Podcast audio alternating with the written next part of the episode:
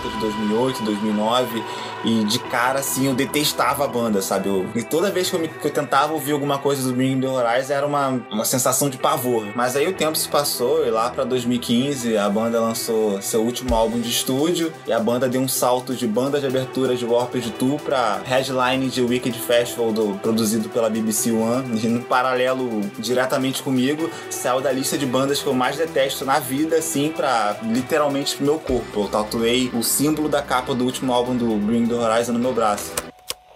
E hoje o Edson vai tentar entender por que que esse é o espírito.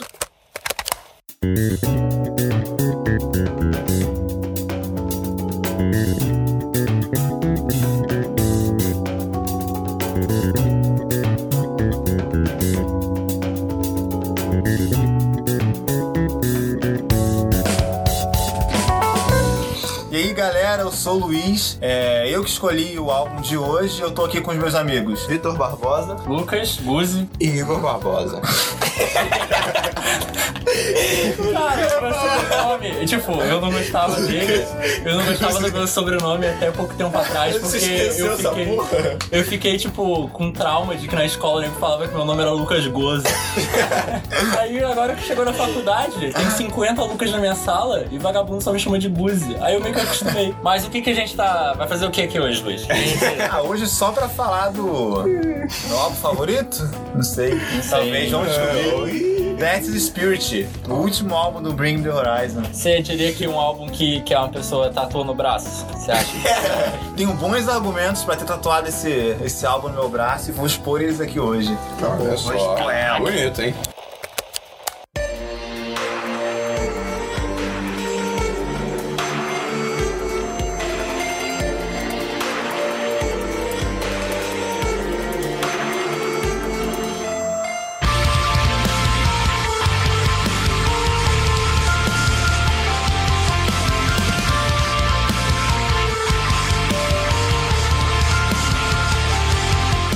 Conheci a banda 2008, 2009, por aí, na época que eu tava começando a ouvir metal, e ficava só como banda relacionada no YouTube, assim, toda vez que eu clicava era um show de horror diferente, eu ficava apavorado e tirava. Será que era a época que você gostava tipo de Metallica, essas paradas? É, Tinha eu tava começando a gostar de Metallica. A vez de Sevenfold só ouvia Little Piece of Heaven. Sabe qual é? Ainda tava tentando me livrar do funk, que vejo hoje que foi uma burrice. Ah. É, o Pantera. Mas é, é curioso pensar que todas essas bandas de nicho de metal, sabe, de de cabelo liso e tal. Era o novo metalcore, eu É, acho. esse- essa nova geração do metalcore que surgiu em É, metalcore 2005 alternativo. pra frente eram americanas, né? E o Bring Me é uma banda inglesa. Só fui descobrir isso pra agora. Pra agora aqui no podcast. Exato. Porque o Oliver Sykes, que é o, o vocalista, eu- pensar em Bring Me é pensar nesse cara, junto com o, o Matt Nichols, que foi o baterista que acompanha a banda Desde até hoje, início. desde o início. Eles tinham essa parada, né? Tipo, eles eram tipo a plebe rude aqui do Brasil, sabe? Caraca! Era isso sim.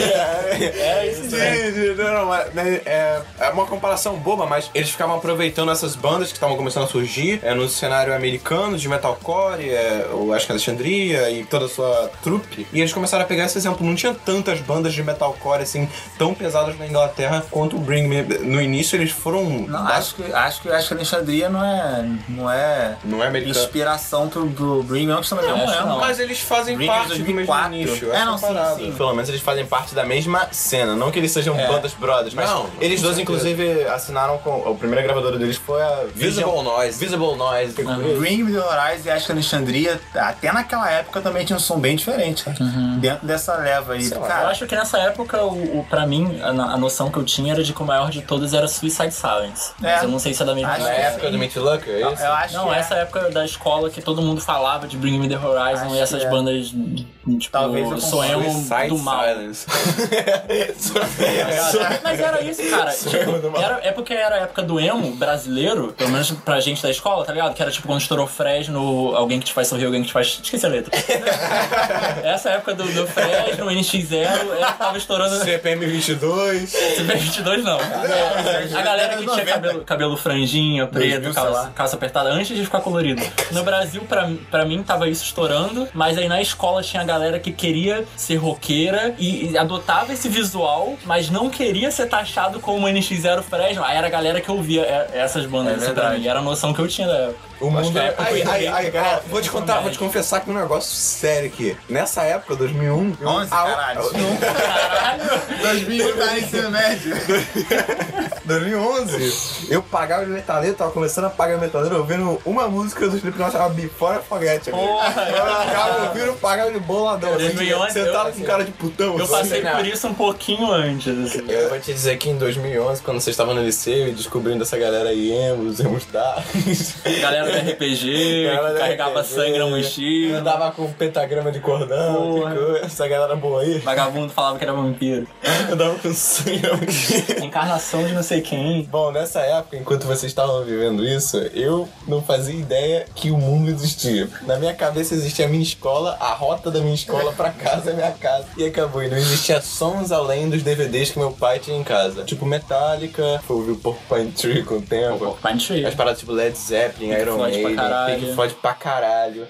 Som esgoelado, gutural aberto, visceral de Era a deathcore. escória da Não, era, não, era o demônio falando através das pessoas, cara. É. Talvez ainda Eu seja. também achava Era isso. Satanás impersonando as pessoas e falando coisas diabólicas pro mundo, através da voz das pessoas. Quando eu entrei no ensino médio e conheci essa galera boa que mais parte eu meio que fui fazer parte dela, eu acabei conhecendo porque era o que vocês ouviam pra caralho. E era meio foi meio que isso. Eu conheci na época, na real, do Sempre Eternal, porque eu sei que eu entrei no meu ensino médio com, tre com 2013. Foi 2013, que era a época que a gente tava andando junto pra caralho e tal. E no caso, eu já tinha ouvido uma coisa do Sempturnal antes, mas eu não fazia ideia que era. Por algum motivo eu, eu não, eu não memorizei que aquilo era Bring Me the Horizon, que é Shadow Moses, por culpa do fórum de Final Fantasy que eu frequentava. e aí o pessoal mencionou alguma parada. Tinha, uma, tinha um tópico lá que era aumenta ou desliga. Aí todo mundo postava uma música, aí o outro vinha e falava se aumentava ou desligava e postava a música dele. Aí alguém postou Shadow Moses, assim, comentando que era porque, ah, música foda de Metal Gear. Aí quando eu fui ouvir, aí eu, cara, música de Metal Gear. Aí eu achei foda pra caralho, como que introduziu ali a trilha sonora e como que a música evoluiu. E como eu não fazia ideia de letra nem nada, na minha cabeça era uma música sobre Metal Gear Solid até hoje. Achava Até, até horas antes, se você até a hora lembra. antes eu, caralho, aquela música sobre Metal Gear. Porque tudo era assim, tá ligado? Vagabundo menciona qualquer coisa. Exatamente, funcionava, era- funcionava dessa maneira. A banda foi formada em 2004, eles meio que. Os membros frequentavam shows nos undergrounds. Tem uma entrevista da Kerrang, eu acho que é esse o nome que fala. Eu não lembro qual era o contexto da foto, tipo, se ela era de uma capa da revista antiga, alguma porra assim, mas era um show, tipo, do começo do Linkin Park. E aí tá o Chester e tudo mais, e na, na plateia, assim, tipo, tem a cabecinha e a cabecinha é do Oliver, assim, moleque. Foi o primeiro show que ele foi na vida. Aquele cabelo dele, tradicional. É, e aí ele fala que, tipo, hoje. quando ele foi nesse show, abriu a mente dele para o desejo do que, que ele queria pra vida dele, que ele achava infantilmente que era aquilo ia fazer a vida dele. Tipo, ah, eu posso ficar, ganhar a vida só subindo num palco e gritando Eu- qualquer coisa e fazendo barulho e eu vou ganhar a vida assim, sabe? Eu vi essa entrevista também, ele falou que foi o primeiro show que ele foi, assim, tinha uns 17 anos, uma Foi, parada mãe dele assim. levou ele e tal. E aí ele falou que ele viu o Chester fazendo um drive, sei É, lá. o Chester fazendo um grito de 30 segundos. Deve ser aquela parada. música lá do Link Park. Give it up. E aí, é, eu nunca fui um entusiasta de Linkin Park, Essa mas... foi a primeira música que eu ouvi do Linkin Park. E aí, caralho, é isso que eu quero pra minha vida. Quero É. ficar gritando num palco pra... Não só, é, é ao mesmo tempo que ele. Mesmo tempo ele demonstra também que foi o show do Linkin Park que abriu a mente dele, assim, pra ele achar que. perceber que música tem algo maior a dizer, tem uma mensagem pra passar, e não é só um, um barulho, uma coisa de fundo, qualquer coisa. Ele, é ele, ele fala nas entrevistas com o passar dos anos que todo esse lance de, de se esgoelar no- nos primeiros álbuns é notório. Ele literalmente não tem técnica vocal. Ele tava fazendo exatamente o que ele pensou quando ele foi no Exato, Linkin ele Park. achou- vou montar uma banda e ficar gritando de qualquer jeito. Exato, e foi o que fudeu com a voz dele ao longo dos anos, com certeza. Completamente. E aí, e- mas ele falava que era um, um, um exercício muito terapêutico, porque ele podia lá e, sabe, exorcizar os demônios dele, porque ele podia gritar o máximo que ele pudesse e as pessoas iam, sabe, achar ótimo. E contanto que ele encaixasse minimamente dentro de uma melodia feita pelos instrumentos, tava, tava, tava bom demais. Eles acabaram se conhecendo e a banda se formou em 2004 e eles lançaram uma demozinha chamada The Bedroom Seasons, que foi até desconsiderada 15 posteriormente. minutos de sons bizarros. 15 minutos de adolescentes caindo na porrada de um quarto com uma barulheira infernal, chiado de caixa mal conectada.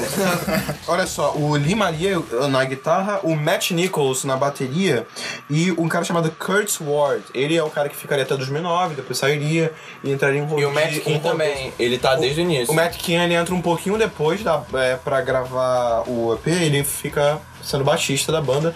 E esses quatro caras, exceto o Curtis, Não, eu falei então besteira. esses cinco eu caras- falei besteira. Na verdade, esse lance de usar é, o guitarrista como membro interino foi só quando lançaram o Sempre Terno. Porque de 2009, quando o Kurt saiu, ainda entrou um outro cara Entrou um outro cara Jonah- que foi o Jonah Jonah. Wisen. Jonah. Weinhoff. E ele é guitarrista da Jonah banda mesmo. Wayne- Ele, ele entra pra Weinhoff. banda. Aí quando ele saiu, começou essa parada de ter um membro interino, não como segundo guitarrista Exato. oficial. Mas eu, eu acho até importante, porque O quê? é, o- ter um, um outro guitarrista acho que preenche de uma forma interessante. Quando o Jordan entra, eu acho que su- essa necessidade não fica tão, tão evidente. Mas enfim, de qualquer forma, a banda começou com esses caras. É, depois, alguns meses depois desse primeiro lançamento demo deles, o Bedroom Seasons, eles lançaram um EPzinho chamado This is what the edge of your seat was made for. Cara, sério, alguém que ouviu isso?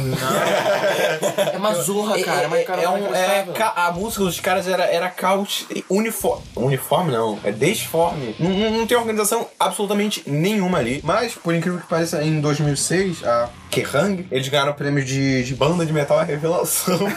É meio que melhor, melhor estreante, né? Exato, melhor estreante, pelo menos eu não tenho conhecimento, de outras bandas que faziam um som tão ruim. Deathcore. Cara, parecia Under Oath. Não tinha um meio, cenário cara. de deathcore na Inglaterra, em Yorkshire, caralho. não tinha. Yorkshire não é um cachorro? Também, Também. também. Depois que eles lançaram esse EP, eles meio que foram fazer o primeiro álbum deles decente, assim, que foi o Count Your Blessing. Blessing. Isso, conte suas bênçãos. Que meio que. Eles eram só mais uma banda. Uma banda de metalcore genérica. Tem nuance. Até em 2014, o Lima Lia, o guitarrista, ele falou que quando você é jovem, você só quer fazer tudo extremo, é isso aí mesmo. Mas olha só, eu, só- olha só, eu tenho uma defesa desse álbum que eu inclusive mostrei aqui pra todo mundo antes de começar essa porra desse cast. Penúltima música, 15 Phantoms Counting. Que porra é aquela? o álbum é tudo deathcore brutalzão, Do nada. pesado, pedal duplo. Aí de repente começa essa música de Super plano. Plano de fundo de comercial de funerária. Sabe?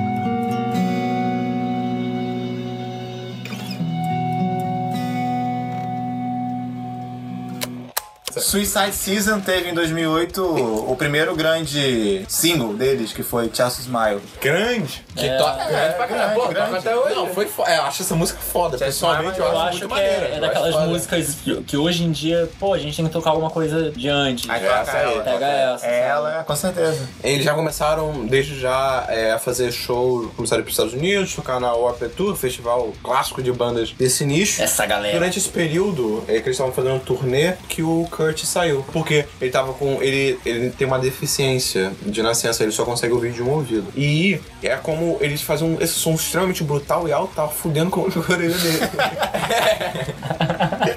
ele, falou- ele deu uma entrevista falando que, tipo, ele tinha um chiado horroroso quando ele ficava em silêncio, ele não conseguia dormir. Tava fudendo com o cara. Tá, sabe? banda- Você sabe que alguma coisa tá errada com o seu som quando as músicas da sua banda não te deixam dormir à noite. Esse é o tipo de coisa relevante. Esse tipo de coisa é muito relevante. E, aí, e também porque é pra composição do Chelsea. Do Chelsea, do Suicide Seasons. A banda falou que ele não contribuiu muito. Ele não tava na mesma sintonia né? caras. Tá- tá demitido. foda-se. Tchau. cara. E a última coisa sobre o álbum pra gente poder passar pro próximo é que em 2009 saiu Suicide Season Cut Up. Nossa. Que é um remix com dubstep, a parada Exato, assim, toda remixada. Eles lançaram. Era- só que- e, aí contou, e contou com a participação de alguns artistas fazendo remixagem É, até o próprio Skrillex fez O. Skrillex fez, o Sean Crahan do Slipknot E fez da música Sleep with One Eye Open. Que é a melhor música do álbum. É Que é muito uma, maneiro, é, cara. Exato. Tem várias participações fodas. O The Dillinger Escape Plan também fez participação. Que foi inclusive uma banda que inspirou eles pra caralho no início. Exato. Tem. caralho, Bring Me Eu tô sendo babaca, eu tô, eu tô, eu tô falando mal do Suicide Season, mas no É fundo um eu álbum gosto. foda, cara. Eu Esse álbum é de bom, Suicide Se o cara. Green me fizesse um especial Suicide Season em 10 anos aqui no Brasil, eu ia. É Caralho! Ia ser foda demais. Cara, mas olha só, Vendeu esse foi o álbum. 75 mil cópias na Europa. Eu acho que esse foi o primeiro álbum a separar o. Qualquer coisa. Vendeu 75 mil cópias na Europa. Isso é coisa pra caraca. Tá, olha só. Não é relevante, eu acho. É específico. Pra isso que serve, quê?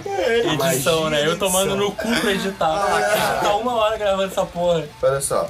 É, depois do Count Your Blessings, esse foi o primeiro álbum que eu acho que teve uma separação importante daquele deathcore fudido que eles eram. Começou a inserção de vários elementos de orquestra e paradas digitais. Porra, Isso, foi o início do processo, sabe? Side Foi, né? Foi esse álbum. Só assim, cara, Chelsea Smile tem tipo um Tem, minuto tem, inteiro de orquestra digital, cara. Eu acho que é por isso Na- que ela ainda é resgatada hoje em dia. Ela resgata... Não, mas não Tem um- só Chelsea Smile, Tá, cara. sim, sim. Por exemplo, naquela. Como é que é? It Was Written in Blood. Cara, começa com mó baixão rock É and roll pra verdade. caralho. Eles começam a se separar. Eu acho que esse é o primeiro momento de virada, assim, ainda que mínima. Eu não acho que esses os elementos de deathcore com o eletrônico e orquestral ainda convivam bem nesse álbum. É um momento de lapidação. Foi importante. Aconteceu alguma coisa ali naquele lugar, sei lá, não sei Acontecendo, eles começaram a ganhar reconhecimento e gente grande olhar pra eles. E quando vocês começaram a olhar pra gente grande e pensar, Sim, pô, essa cara. galera faz algo mais, né? A gente também tem que buscar um algo mais. Mas indo em outubro de 2010, There Is a Hell. É, é muito longo, eles têm problemas com capa com nomes gigantes de Não álbum. era só esse álbum. Não, Caraca, pô, o primeiro EP também, cara. É, não, mas os, os dois piores. Coincidência, né? Não, olha acho só, esse eu álbum- acho esse álbum Present-Eternal, ele é o meu favorito, cara. Que isso, cara? Eu acho é ele. Eternal, pô. Eu acho ele É? importantíssimo, Favorito? cara. Eu acho que esse álbum, eu acho importante Acho falar um pouquinho dele ruim. aqui. Foi importante pra caralho pra história do Bring Me, porque aí foi quando eles come- começaram a de verdade refinar esse estilo que um dia ia se tornar uma parada foda, que a gente vai falar hoje, que é o Death's the Spirit. E isso se mostra naqueles momentos que eu falei, cara. Você vê que existe um deathcore, existe uma maturidade, existe um lance bruto pra caralho, mas esse álbum é pessoal e ele sabe ser sensível demais, cara. Exato. Eu fiquei verdadeiramente emocionado quando eu tava vendo aquela transição de fuck e don't go.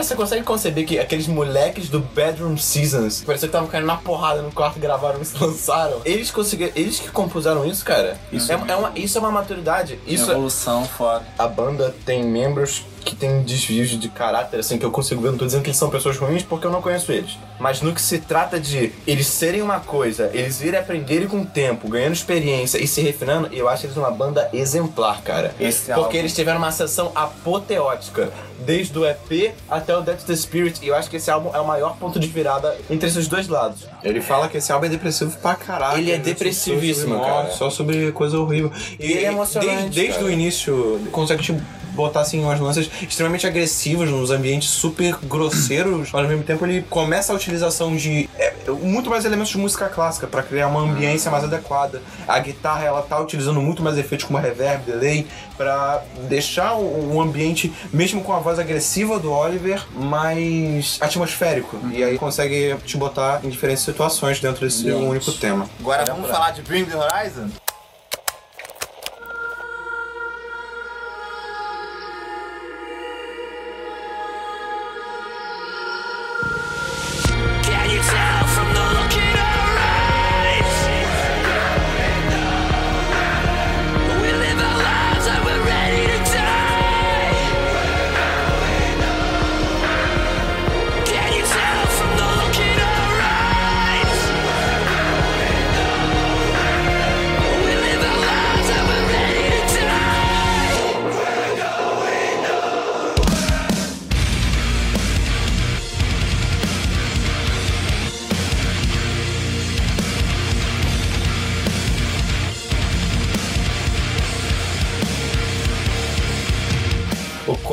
Deles, Sempre Eternal. Foi em 2012, não?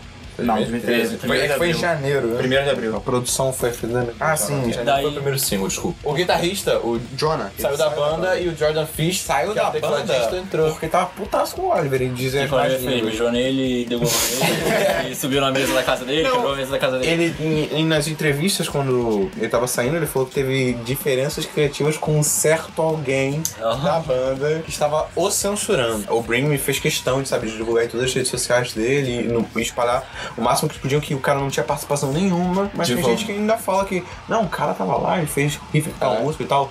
Era uma época também que o, o Oliver era um momento que ninguém aturava ele. Então talvez não fosse só uma questão com, com esse guitarrista, porque. Exato, mas o cara saiu da banda, inegavelmente. Sim, mas é talvez ele tenha sido o único e com direito, talvez, de ter conseguido sair, tá ligado? Porque o Oliver, pelo que as pessoas relatam, pelo que ele me relata, ele devia estar num momento muito crítico e insuportável, sabe? Porque Mas por quê? ele tem déficit de transtorno, de déficit de atenção e hiperatividade, alguma coisa assim. Não sei a sigla, eu acho que é DDA, alguma coisa assim. Que é foda, cara. Tipo, no, no nível que ele relata e tudo mais, muito crítico, sabe? Tava começando a afetar pra caralho a banda, tava afetando família, tava afetando um monte de coisa, fudendo a cabeça dele, sabe? Prejudica muito. Tem, tem música, né? A gente vai falar de. Tem uma música do, do Death Spirit que é sobre isso. Provavelmente isso devia estar gerando muito transtorno na banda e tudo mais, e o Sam Turner tem, tem. Talvez por ele ter conseguido se curar disso, porque ele foi pra, pra reabilitação, etc e tal, pra tratar, deve ter passado por muita mudança interna, sabe? Você vê que a banda mudou muito nessa época do Sam Turner, e também foi uma época que a vida dele tava mudando muito, porque ele tava deixando pra trás um vício completo de. Eu esqueci o nome da droga, cara, um negócio com K. Crocodile. Não, Crack. Era alguma coisa. Alguma coisa mina, igual a mina. Conseguindo encontrar sobriedade na vida dele, eu acho que a banda também encontrou uma sobriedade musical, sabe? Talvez tenha sido como ela, quando ela realmente tava livre pra voar. Ketamine. É, ketamina. ketamine. O que eu tô lendo aqui é que desde que ele tinha 12 anos, ele tem paralisia do sono e terrores noturnos. Caralho, eu Exato. vou parar de xingar os álbuns. Cara, a música dele parece be- bem refletida. Parece assim, a de gente atormentada, E- né? e eu- isso é uma coisa que eu acho foda, assim, do Bring Me, que eu não cagava, assim. Fui ouvir dar atenção porque eu achava legal e tal, mas fui dar atenção agora, né? Por saber também a importância pra Luiz e tal, e eu peguei muito respeito, assim, porque eles são muito autênticos. Desde o começo, sabe? Dessa, dessa simplicidade que a gente citou. Ah, eu fui no show, achei que podia ganhar a vida só gritando, ele foi lá e fez, sabe? Tipo, e nunca, nunca me pareceu que ele tentou parecer mais do que eles são, sabe? O próprio Oliver Sykes no palco, tudo, toda a apresentação dele parece que ele tá se doando o máximo. Parece. É, Esse ele jogo- sempre tá olha prestando atenção céu. na galera. Por mais que eu acho que, tipo, ele, às vezes, pulsa. a mão. performance dele na, eu não acho uma das melhores. Tipo, ele É, hoje em desafina pra ele caralho, tá- ele erra tempo. Isso é uma coisa inaceitável com a música. Mas é, eu, tô- eu também concordo. Eu acho que ele, é, ele se doa pra caralho. Acho que é importante a gente falar da treta. Isso foi uma jogada de marketing do caralho. Eles lançaram um álbum Death Spirit, que é um álbum pro mundo, pra ganhar o mundo. E. Sabe, se penduraram nessazinha aí do Coldplay, já copiaram nossa capa, que a ideia é jogar eles lá em cima. É, porque não, também. não- É muito marketingzinho do caralho. Muito forçados e copiou a capa. Não, Isso- isso. Porque, inclusive, se parar pra pensar, aquela ali é a imagem genérica que tem em qualquer É, lugar. qualquer lugar. É um símbolo super É uma universal. porrada de símbolo. Até É a símbolo. da vida, é isso? Aí, lá. se, a- se as Olimpíadas tivessem mais modalidades.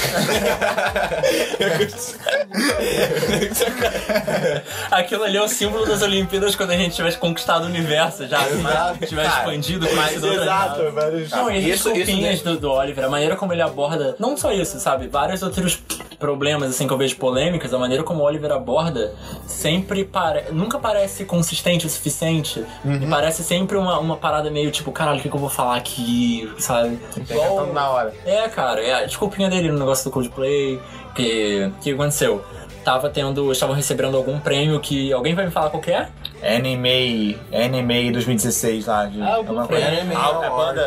É, era. Acho que foi- o melhor álbum do ano, uma Foi, assim. e aí tava uma porrada de artistas ao redor nas mesas. E aí o Oliver desceu do palco cantando Rap Song. Deu duas tapinhas deu nas costas do, do do- Chris do- Martin. Ah. Subiu na mesa do Coldplay É. e foi na zona do caralho e depois você. Não, foi a brincadeira. Não, aí quebrou a mesa, tá ligado? Ele Tipo, a mesa mesa. caiu, Ele ele, e desceu e voltou como se nada tivesse acontecido. E, e, e, Detalhe disso tudo, que ele fez tudo numa marra do caralho, só que eles tocaram mal pra caralho, né?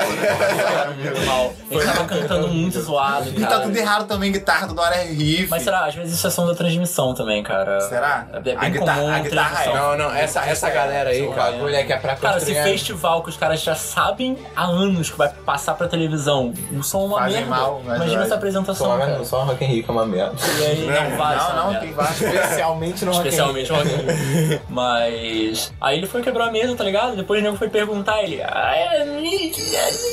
"Ah, é, ai, ai, aqui. Aí ele começou a falar que não, é porque eu não tava ouvindo nada no retorno e tal. Sendo que antes ele começar a explicar, o nego já tá rindo pra caralho na entrevista. É verdade. Fazendo Faz, piada, piada, pra- alfinetadinho, não sei o que. Ele- aí ele chega assim, tipo, o quê? Não, pô, é que eu fui lá, não tava com, com retorno, não tava dando pra ouvir. Aí eu pensei que se eu subisse na mesa do Coldplay, eu ia ouvir.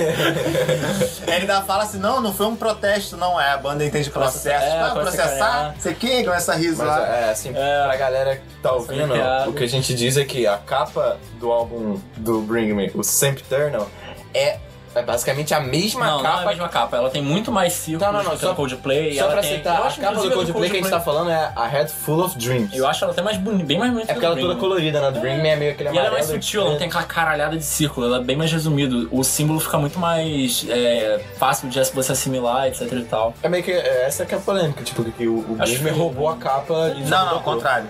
Peraí, o, Coldplay o roubou a Coldplay, capa. na verdade. a capa e o Oliver ficou puto e usou isso como Não ficou puto, pra- só- Não, não, só subiu na mesa do cara, chutou, falou que ele é um Assim, desgraçado. eu, acho, eu acho mais fácil ser simplesmente mera imaturidade dele querer é, ficar provocando a banda, tipo, ele com a banda, do que ele querer usar isso como escada. Eu acho mais fácil acreditar que ele é só imaturo e, e é um negócio do DDA dele também, sabe? Eu acho que tem mais a ver com isso, assim, com ele com o cu pegando fogo pra, pra fazer as coisas. e aí ele fez uma parada dessa e depois ele fica lidando desse jeito, sabe? Cu pegando fogo pra fazer alguma coisa. De desculpinha também tem. Agora com o show do tributo ao Chester, que rolou a parada lá da polêmica assim, ah, playback não é playback. Que ele foi cantar Crawling, né? E tipo, tem horas que ele tira o microfone e a voz dele ainda tá. Tem hora que ele entra na música e aí você claramente vê que ele começou a cantar, mas a voz dele ainda não tá saindo. E aí depois entra, é esquisitaço. E quando chegou em casa, sei lá, um tempo depois da apresentação, ele no Facebook ficou lá, tipo, putaço, tipo, alguém fudeu com tudo, alguém colocou uma gravação do ensaio por cima. E, o cara é esquisito, sabe? Sempre é. Porque você vê ele durante a apresentação, ele não apresenta nenhum sinal de, de desconforto com, com o som que tá tocando. Como que você não tava ouvindo E ele? se você olha pra ele, ele tá dando a vida dele ali, Ele tá tá? tocando perfeito. ou ele, ou ele ao vivo não tava ouvindo isso, e aí eu não entendo como que isso aconteceria. Não sei se. Não sei, se talvez isso só tava vazando pra transmissão. Só que não é só pra transmissão, porque você pega o pessoal que tava no show gravando, também tem. É a mesma coisa É, acontecendo. não cheguei a pesquisar, não fui tão fundo.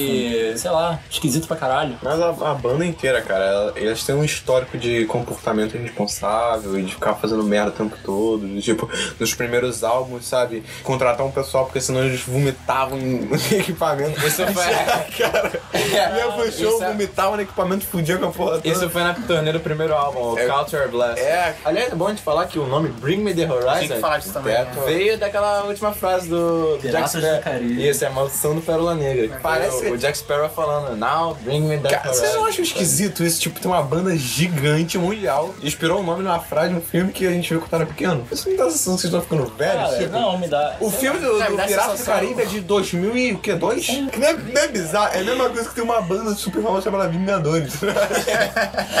Porque. Mas bizarro. Homem de Ferro 3. Agora Exato. Acho que o Oliver Sacks não aguenta nem mais um álbum. Exato. Eu acho que ele aguenta mais um álbum, assim, fácil. E É, só que não, ele não aguentar- aguenta continuar com o que a banda era antes. Ele não vai Aguentar com o continuar. álbum no estúdio, meu amigo, até eu aguento.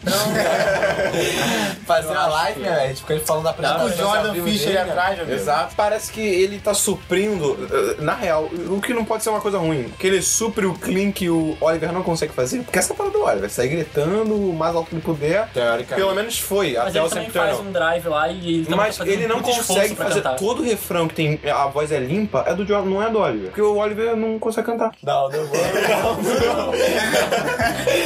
Fala só no crédito.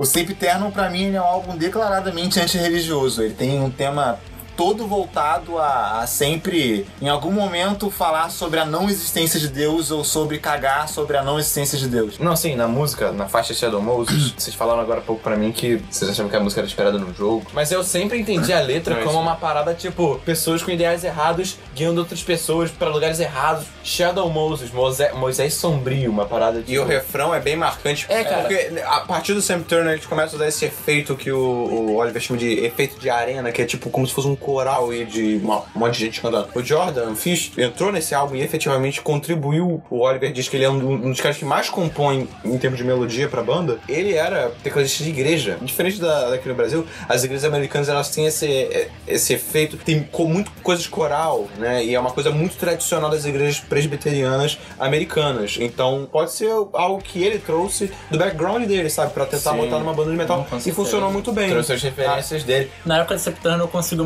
imaginar, tipo. Vocês sabem de onde que o Oliver já conhecia o Jordan? Tipo, de algum Ele era músico Ele de era músico de acompanhamento e do eles gostaram do Ah, cara. ele já. já Ele já mas- tocava assim, mas ele era só tipo um cara. Consigo imaginar ele pelo, pelo- pelos bastidores, assim, tipo, conversando com o Jordan, tipo, caralho, aquela banda que não tem nada a ver com o Ring, tipo, alguma parada meio eletrônica. Pô, muito foda, né? Não, realmente muito foda. Os dois, tipo, super excitados. Pô, a gente devia botar isso na nossa banda. Não, vamos botar, vamos botar. Pô, gostei de você, entra na banda aí. aí, sentido, quando efetivou o cara, foi o, o- o martelinho do juiz ali, tipo, agora esse Bring Me é essa porra aqui que a gente empolgou no bastidores de fazer, sabe? Agora o Luiz vai ouvir a roda. E você vê depois no Dead Spirit como que tudo que se, que se torna proeminente nas músicas. Aí bota um metalzinho só pra galera participar, né? É, porque, tipo, pô, vocês estavam aqui o tempo todo. Ah, continua aí, faz a, bota a Porra, guitarrinha. E Can You Feel My Heart, cara, a- é a assinatura do John. Tá na, na cara que ele chegou com essa melodia aqui. Aí o baterista foi. e parece que ele criou a música inteira e todo mundo teve só que tocar o que ele escreveu. Ela tem todas as características que uma música lá no Dance the Spirit também vai ter. É a virada na mesa do Ring, sabe? Eles agora estão incluindo nisso como uma coisa da banda. Agora nós temos elementos eletrônicos nas nossas músicas. Isso vai ser uma coisa, daqui pra frente. Só que a música, exclusivamente a música que colocou o Bring Me no cenário mundial, que aí fez as pessoas passarem da relevância pra Kenny Film Racha, etc, foi Drown, que foi lançado em 2014. Isso aí. jogou o Bring Me na cara, na cara do povo. Cara. e aí sim todo mundo passou da relevância com essas músicas do. Não porque antes não tinha tanta relevância Não assim. Sei, não sei. O, o Bring Me não. não Shadow Mose, cara, sério. Cara, Shadow Mose, os caras foram na rádio da BBC. O que, que é uma banda de metal? Depois de Drown, depois de Não, Drown. isso foi depois do Draw, mas cara, Bring Me the Horizon não fechou nenhum festival, não foi headline, nenhum festival importante com Sempre Eterno. Não, mas- caras não quando tocaram- isso. Olha- Drown, cara, ela saiu, o single saiu muito Saiu em muito Foi, antes. 2014. foi até naquele show do Wembley, né? Eu não lembro se foi a primeira música do Bring Me já lançada pela Columbia, é, que, é, a- que é a atual gravadora deles, ou se foi a música que eles lançaram, como eles ficaram mundialmente conhecidos, que a Columbia e falou. Esses caras aí, vamos pegar esses caras aí que eles têm sucesso. Criou-se uma expectativa de esperar o novo álbum do Bring Me. Tanto é que na primeira semana ele bateu todo mundo. Justin Bieber, Beyoncé, os caras quatro. o próximo álbum deles, não sei se vai ser o último, não sei. Vai depender do, do- Vai depender da saúde, do, Oliver, na verdade. Eu acho que vão lançar pelo menos mais um álbum, vão. Não vai ser metal. Eu não sei como isso afeta a base de fãs dele. Será que eles vão falar, não estou traindo? Não, Ou- depois de Dead Spirit não. Ou se essa galera, eles vão conseguir trazer uma galera, sabe? Pra tentar Trazer, a- disseminar um pouco mais essa ideia de que, sabe, uma banda não precisa ser só metal e ela pode explorar outros estilos, mas mesmo assim conseguir agradar a mesma base. Finalmente o álbum que a gente levou, sei lá, 60 horas pra começar a falar. É, no ano de 2015 começaram umas publicidades meio estranhas. Um desenho de um guarda-chuva com umas gozas espalhadas por várias cidades. Claramente tirado de um CD da Liana. Na, Ah, nem vem. na verdade, essa publicidade, cara, ela se assemelhou muito à que o Arcade Fire fez no álbum deles Reflector. O Avenged também fez com o The Stage. E algum tempo depois eles liberaram um vídeo em que eles falavam o nome do álbum, Death the Spirit, ao contrário. Um tempo depois aí. Pô, falou que o Bring fez isso? Fez? Caralho. Era um vídeo. E é, é tipo um Tá teaser assim de pra poucos caralho. segundos. Do. Tem que tirar essa tatuagem. Tem que tirar essa tatuagem. Joga fora aí. Caralho. É uma data esquisita pra você lançar o álbum de uma banda, né? É uma data terrível, 11 de é setembro. Mas não pensa que o 11 de setembro seja uma data tão ruim, cara. Porque é um álbum que vai querer abordar depressão, vai querer abordar você, ajudar as pessoas a lidarem com sentimentos ruins. Mas- então mas- é uma época que sentimentos ruins estão lá. A gente vai trabalhar isso mais pra frente, mas você acha que é um álbum que possui uma mensagem positiva de alguma forma? Sim. Eu acho que sim, assim como ele tem momentos de mensagens negativas. Ele vai pelos dois caminhos. Fazendo uma síntese bem, bem síntese mesmo, ele passa, ele tenta Herói. extrair uma mensagem positiva no meio de uma de, de muita desgraça. E ele deixa isso evidente em várias músicas durante o álbum, vou fa- falando faixa a faixa quando isso acontece, dá uma tirada, faz uma piadinha sarcástica assim com uma coisa que é ruim, é triste, mas ele ridiculariza pra você poder tirar uma- uma- um sentimento positivo disso. E isso eu acho muito foda, porque é o que eles deixam bem claro no, no próprio guarda-chuva, sabe? Um guarda-chuva é uma imagem assim dócil, sabe? Agradável, você olha um negócio simples assim, De algo que tá te protegendo, sabe? Sente com porque gotinha de chuva embaixo do guarda-chuva, sabe? Já é sarcástico a própria capa do álbum. É uma mensagem, tipo, o guarda-chuva tá aberto, vai te proteger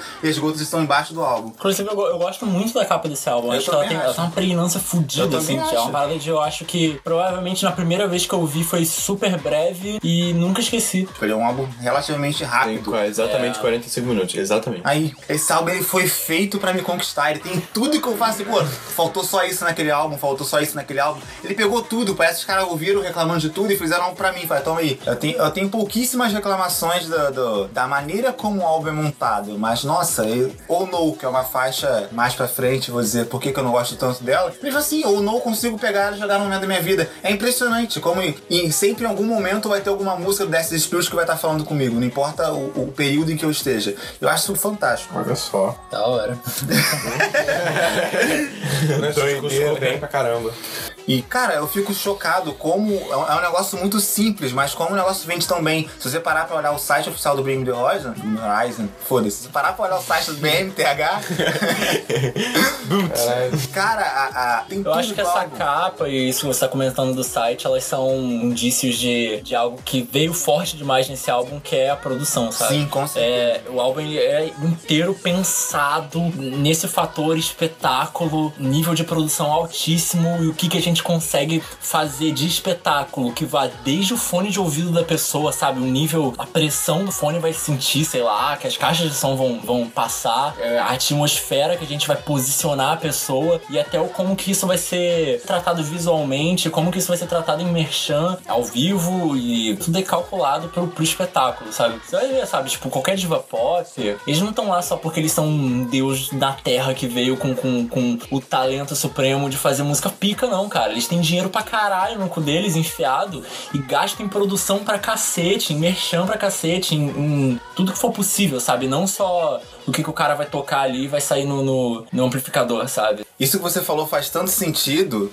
que até o show deles passa passou a funcionar diferente. Até o a primeira turnê do Death's Spirit que ele usava aquela abertura que eu cheguei a mostrar pra vocês que é em animação. Porque primeiro ele fala bem-vindo a Bring the Horizon Live Experience. Tipo, é realmente você vai tipo você tá entrando numa imersão. Eles vão te mostrar um espetáculo agora. Tipo, bem-vindo, é isso aí que você vai conhecer. É uma banda que ainda assim, tá, tá tocando metal feita de uma forma diferente, cara. Sei lá, não consigo, não consigo explicar direito. Eu vou dizer que assim, eu acho que o álbum ele é mais grandioso do que a banda consegue ser. Sim. O Oliver Sykes, ele é atribuído como um dos produtores desse álbum. Só que Ele- Jordan, ele- e como Jordan. ele não entende nada de produção, como é que... Não, peraí, Como é que você sabe? Vai ver, cara, ele pode ter aprendido muito com o Jordan, É, sabe? cara. Ca- Eu sei esse que cara, dia, esse cara, o Jordan, não. ele é um gênio do caralho. E o Bring, ele é tipo David... Pesado, hein? Ele...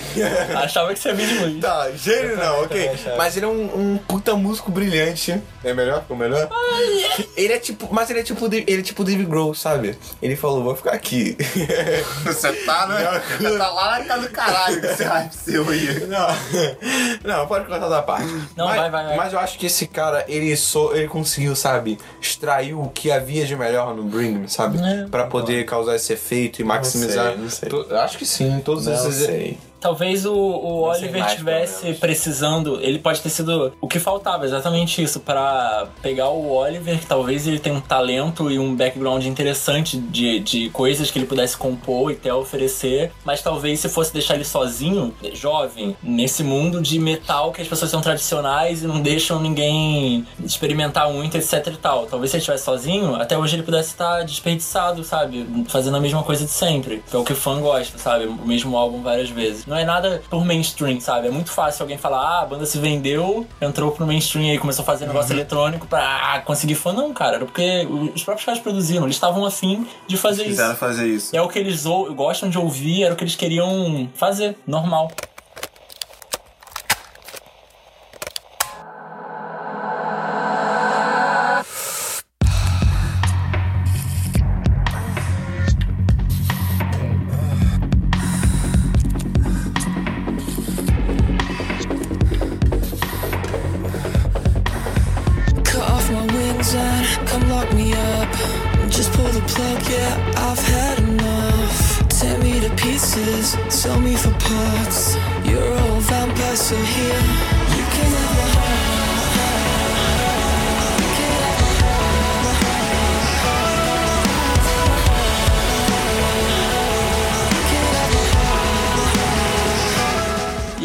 Um samplezinho de Hacking para um Sonho, o que, que vem aí, Luiz? Uma música que, na minha opinião, não deveria abrir o Death's Spirit. Acho que ela tá na posição Tá errada. falando merda, cara. Tá na posição Por que errada. ela tá na posição errada? Esse álbum é muito grandioso. Eu não acho que ela dá essa sensação de grandiosidade. Esse elemento, eu não sei que, que tipo de sonoridade é essa, que parece várias pessoas respirando fundo e gemendo Isso e é o soltando. sample do, do Hacking para um Sonho, do Darren Aronofsky, que, adivinha só, tem um de letra, hein? Ele, é, é o momento que eles se drogam, pulam todo o, o ritual do consumo da droga, ele faz cortes rápidos e só, tipo, um segundo rápido você vê o olho da pessoa dilatando, um segundo rápido a pessoa respirando, um segundo rápido ela tendo o- a sensação de prazer. Esse, esse som meio picotado que eles pegam pra botar no sample. Tem um som realmente eletrônico, tem um, um- algo a mais do que só o som do filme. E a maneira como tá editado e repetido no álbum dá uma sensação de, de algo robótico. Os primeiros versos ele meio que tá situando a gente num contexto como humanidade, como sociedade, que tá todo mundo só um, um um grande mecanismo funcionando, mas sem nada por dentro necessariamente, sem ter vida. Eu acho interessante ele construir essa sensação de robótico usando o som de algo que é Orgânico. que é orgânico, mas é que é a gente meio que se levando à ruína, sabe? A galera se destruindo com droga é o que eles usam pra construir esse som de robótico que é o vazio. Eu acho isso muito foda, cara. Eu acho o começo do Doom muito foda. Não sei se Me convenceu, mudei de ideia. Por quê? Por que, que eu não tinha essa sensação? Porque, sendo sincero aqui de verdade, até hoje eu não consigo saber sobre o que Domit fala. Essa música trata muito sobre o processo de aceitação da situação que você se encontra, né? De que a vida é uma merda e que as coisas não podem melhorar. Pode chover no meu desfile, não tem problema nenhum. Eu acho que nós somos condenados. É o processo do, do eu lírico se aceitando, avaliando as consequências das coisas que ele viveu e ele aceitando. Porque essa música, pra mim, ela não consegue funcionar individualmente muito bem. É porque, pra mim, ela é um gancho direto. Se não tivesse rap song na- depois dela, acho que ela não funcionaria tão bem. Que isso, cara. Eu acho que sim. Assim, logo após o, o processo de aceitação de que as coisas que você tá aceitando de ruim pra sua vida são imutáveis, a proposta da solução ela vem na música seguinte. Sim, sim. Mas você acha que a música Doomed não funciona Eu sozinha? acho. Tipo, foda. Não, Fora sozinha. se ela- não, fora do álbum funciona. Ah, porque, sim. de novo, ela tem todos esses elementos super contagiantes. Tem esse lance de funcionar é, como uma música grandiosa, principalmente no refrão, porque tem aquele negócio super explosivo que não é pesado, é alto, né? Tem esse. É,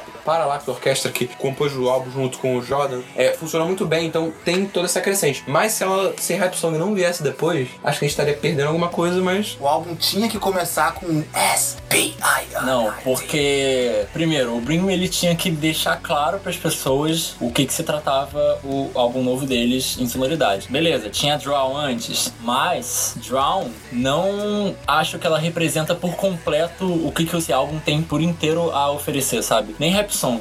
Existe no longo dele, e isso vai ser melhor introduzido em Doomed, uma atmosfera carregada, um peso, sabe? Por você estar em um contexto que é mega negativo, que as coisas são desesperançosas, e o álbum ele vai se basear nesse contexto, ele tá dentro desse contexto. Se você começasse só com, com um rap song solta, talvez isso não fosse ser tão poderoso. Talvez as pessoas não entendessem que se trata de uma ironia rap song se você não estabelecesse bem que a postura deles é de que tá tudo uma merda. De todas as opções desse álbum, ela era a melhor opção pra começar. Ela te coloca no, no lugar que o, o álbum precisa estar com o pé para as outras músicas ganharem mais força e terem, terem algum significado, assim. Ah, sim. Pra mim funciona como uma analogia direta à capa do álbum. Sim. Quando lançou Drawn, já tinha esse guarda-chuva? Não. Não. Talvez a capa tenha vindo nesse processo de finalização de Doom, de as músicas que se relacionam dessa maneira, entendeu? Isso é foda, inclusive, porque o, o Oliver tá dedicado aqui. Você percebe que a crescente vocal dele, quanto mais ele se impõe, tá extremamente referente à letra. No início ele tá bem devagarinho, assim, falando super baixo, porque Pô, aquela e a voz dele introduz- gostosíssima, inclusive. Tá, cara. Sério, no, no pré-segundo refrão, na verdade, caraca, a voz dele tá numa crescente, porra, É, rola isso, cara. porque a- apesar de voltar pro verso depois, que também é suave,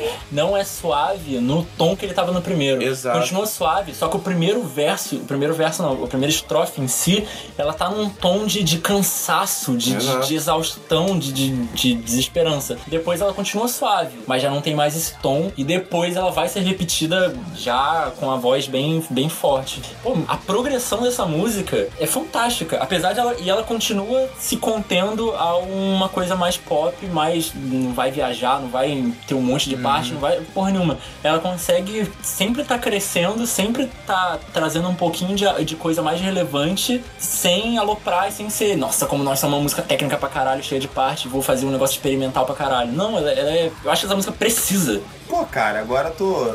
Eu tô levemente em cima do muro. Agora eu, eu, eu, sempre tive a Essa música sensação é de que essa música era, tinha um segundo melhor refrão do álbum pra mim. Mas vocês estão me convencendo. Acho que é a minha música com. Não minha música favorita. A música tem um- o refrão mais forte do álbum. Eu acho também. Eu fiquei com essa ideia presa na cabeça de que ela não era uma boa música pra começar o álbum. Mas eu tô claramente. Ela é, cara. falando merda. é E assim, como a banda tá se comportando, cheirando o a, o- a galera que fez o motim aqui tomou a banda, que é o Oliver e o Jordan. Parece que todo o resto da banda tá perfeitamente harmonioso, fazendo terreno pro, pra voz do Oliver. Eu acho que até o Jordan também, assim, tá, tá junto com o pessoal um passo atrás. Vale a pena ressaltar também a, a evolução vocal do Oliver, né, cara? Que comparado aos outros álbuns, ele tá saindo bem melhor. Ele não tá tentando se esgoelar tanto quanto ele precisaria no passado e tal. Mesmo nas partes que ele tem que subir mais, ele parece ter aprendido a se conter um pouco melhor, que acaba, sabe, deixando ele com aquela voz ainda meio, meio ra- naturalmente rouca dele, meio. Que continua gostosa. Que é, mas sabe, ele consegue controlar agora a voz dele. É como se, sei lá, se- como se a voz dele nos álbuns passados fosse uma 12. Onde ele, sabe, tivesse muita força e precisão nenhuma. E agora ele tá com algum tipo de outra arma que tem precisão. Uma sniper, né? É, e agora ele consegue controlar muito melhor a força dele, não precisa mais se esgoelar. E eu acho que com o apoio do Jordan, principalmente pra fazer os backing vocals fora a orquestra, acho que se encaixa muito bem.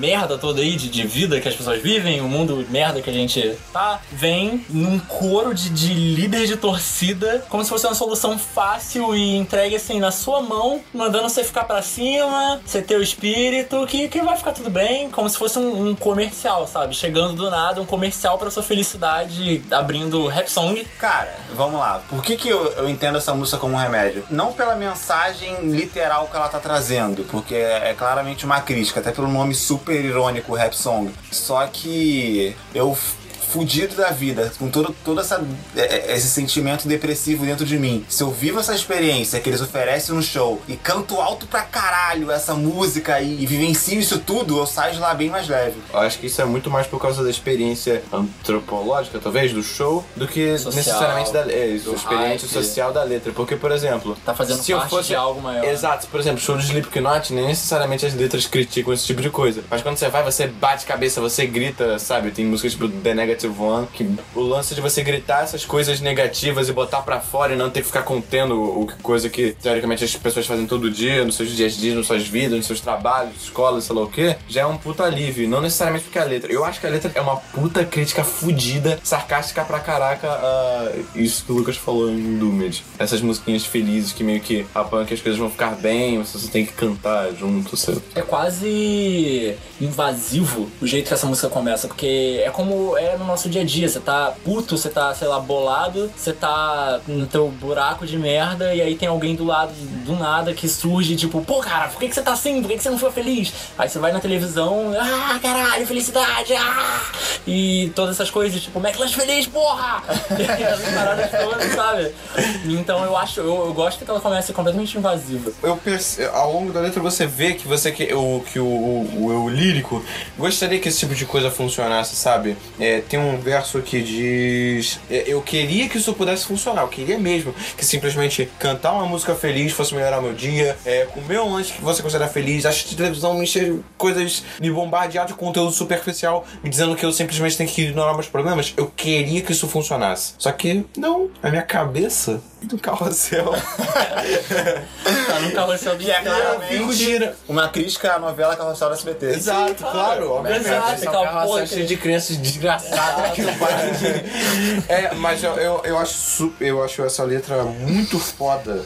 Por causa disso, cara, é, o, o- pelo instrumental e pelo excesso abusivo desse uso de coral. Porque essa música é basicamente isso. Ela se sustenta com as pessoas cantando, cara. Velho, A não ser os ao versos. vivo, essa, quase não canta. e- essa parada, não precisa do cara cantar, porque a música é feita para as pessoas cantarem. Elas conseguem absorver a mensagem da letra e elas por si só conseguem fazer o espetáculo. O que eu acho foda pra caralho num, num- numa situação de show. E isso do, do refrão, dele desejar que realmente pudesse ajudar, eu adoro o como isso é cantado pelo coro, porque o momento que a voz dele fica agressiva é quando justamente ele tá dizendo o que as pessoas dizem. Se você cantar uma música feliz, tudo vai ficar bem. Quando ele fala isso, ele, come, ele começa a construir uma, uma maneira de se portar vocalmente pra falar disso que remete à agressividade, remete, remete à, à ironia e conforme os versos vai passando, quando ele chega nesse sing-along, ele sempre vai ficando mais agressivo e ele vai metendo fucking no meio e, e fica repetindo com, com- e vai botando raiva nisso e em contraste a isso, quando chega no, no refrão,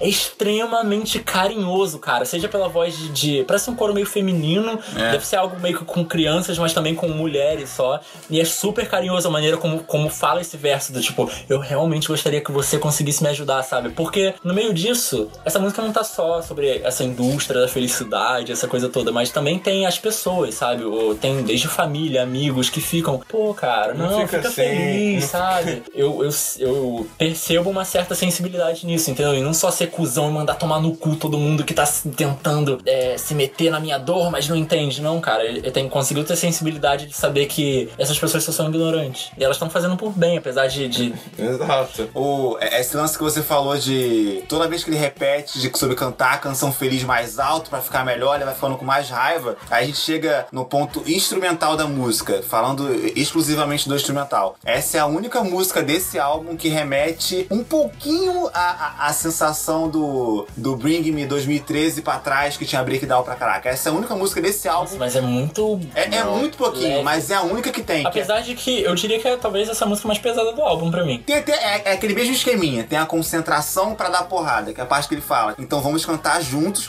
um pouco mais alto, uma canção feliz e mentir que tá tudo bem. É, Aí vira frenesi total. No final tem naquela parte do. O único breakdown que tem no álbum, né? É, é, é, um, é, o que quis dizer, é o E, único e nem é um breakdown. breakdown mesmo, é só. Na parte Não, é só um, um breakdown. ótimo riff com um groove gostoso. Exato. E ele fica lá atrás. E aí no final que ele tá cantando A Little Fucking Louder, que ele tá gritando pra caraca, e tem uma guitarra E o com groove um alto lá continua pesando. É, E, com tipo, outra guitarra. E aí no final, antes de entrar no, no, no Spirit, SPRT, Ele pergunta, ele fala, você não se sente agora muito melhor? O riff fica meio que escondidinho lá e você fica tipo, pô, isso aí dava um, dava um, um, um bate-cabeça foda, hein? E aí quando a música cresce, você fica, caralho, realmente dá um bate-cabeça foda. Tá vindo aí. E aí você bate. Só tem uma coisa nessa música que eu acho que falta pra dominar o mundo. Caralho. Cara, faltou um clipe nessa música. Essa música pediu um Song não clipe. tem um Cara, clipe, isso, né? isso Não, é não, não, não. Eu tirava é- clipe de Tron, Tron Tirava tudo, só pra, só pra som, cara. Não, não. Ó, trocava Tron Mas eu acho, som. sabe o que eu acho foda? A identidade visual das. Imagina, cara, você vai num estádio tipo, fudida, fudidamente grande, tá tudo escuro, Isso, assim, né? eles apagam as, as luzes principais, assim, de repente, tipo, aparece um telão gigante no meio da galera, tipo, um guarda-chuva branco no meio do todo preto, assim. Isso foi começa a rap song. Mas, Sabe? cara, eu acho que essa música não funciona bem naquela apresentação do Royal Albert Hall. Porque eu acho que o que dá o peso dela é muito mais a guitarra do que a orquestra. E aí fica muito Não, não excessivamente melódico no coisa. Eu não gosto. Eu prefiro a versão do estúdio. Não, eu também. Galera, desculpa cortar, mas precisa cagar agora. cagar. Foi. Pra bem de boa.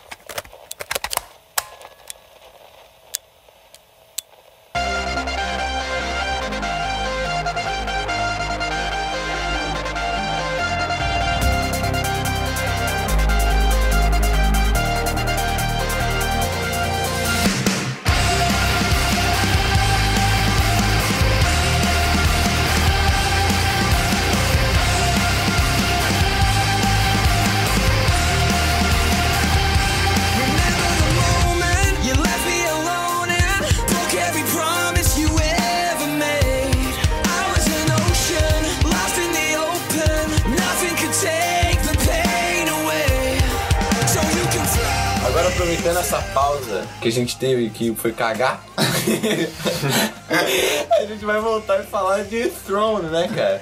Que eu acho que, ao contrário das duas primeiras músicas, é a primeira música que é um, dá um up, sabe? Tem uma mensagenzinha mais positiva, mais good vibes, talvez. Ainda, ainda um pouco nesse. Positivo. É, positivo. Eu acho. que tem uma mensagem de superação bacana. Uma frase de, de, de status de WhatsApp do caralho. Eu- mas o, o que me chama mais a atenção né, dela, sinceramente, não é a letra. Eu acho que ela é bem simples e direta, assim, como se fosse uma porrada a música. Ela te diz o que tem que dizer e, sabe, um paralelo que eu faço interessante entre elas. Interessante eu que digo, né? Você que decide se é interessante ou não. mas, Mas é interessante mesmo. mas vamos ver. Vamos ver se é interessante. É, entre ela e Can You Feel My Heart do álbum anterior. Ela é uma é a primeira música do Memphis.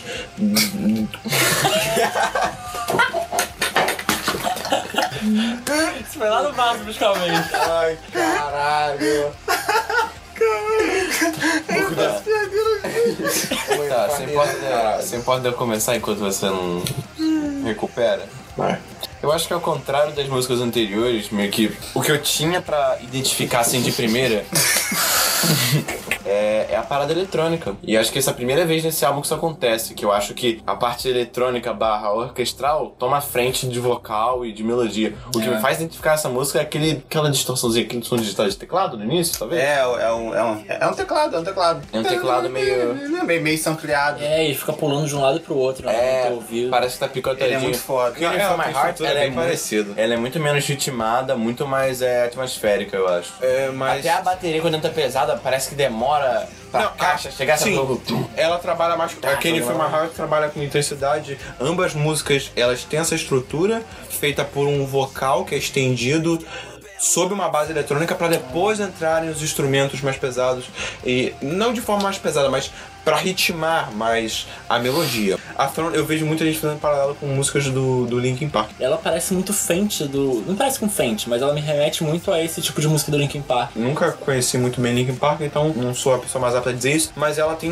Ela é muito contínua. É, é, tipo, foi inteligente usar ela como single, porque ela é uma música rápida, te dá uma mensagem curta, tá dentro da temática do álbum, é animada, ela consegue fazer as pessoas dançarem. Mas ela é tão simples que eu, eu sinto que ela podia ser uma música estilo Cobra do Far From Alaska. Dois minutos, ela entra na sua cabeça, você assimila rápido e dá um gostinho de quero mais, eu vou lá e dou replay. Não eles já se repetirem. Ela tem, pra mim, a melhor bateria do, da- do álbum inteiro. A bateria dessa música, ela funciona muito bem sozinha. Ela tem uma coisa que eu sinto. Se você der play em Shadow Music, só a bateria, eu vou saber que música estamos falando. Se você der play em Sleepwalker, eu vou saber qual música é. E Throne é a mesma coisa. Pra mim, ela é o terreno de toda música, assim. Ela é muito criativa. Eu gosto da maneira como ele compõe. Eu acho que esse cara, ele compõe baterias muito marcantes. Onde leigos conseguem identificar a bateria como algo solto. Que a gente sempre fala muito de guitarra, de, de, de É. baixo, A bateria de é um teclado. destaque que- É, a bateria dessa música pra mim é um destaque. Acho que ela é muito, muito visível, assim. Tentem pular ao som de Throne, essas caras. Vocês vão ver que vocês conseguem pular certinho.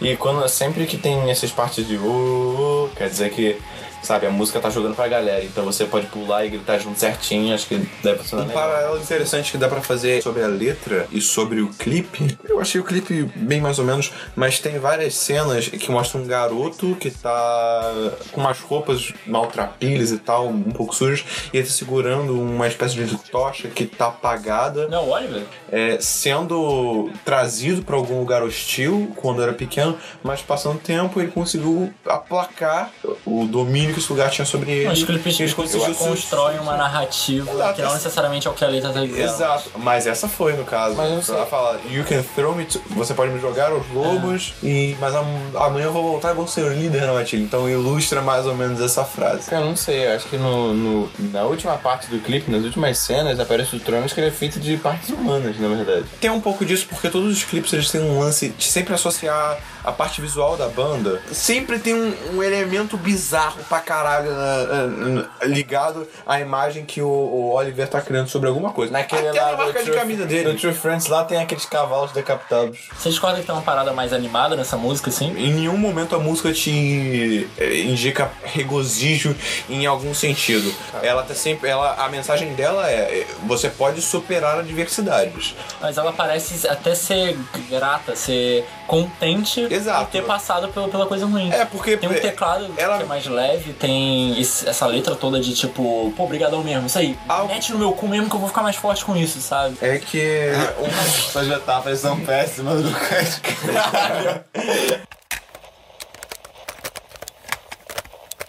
I wouldn't hold my breath if I was you. Cause I forget, but I'll never forgive you. Don't you know, don't you know?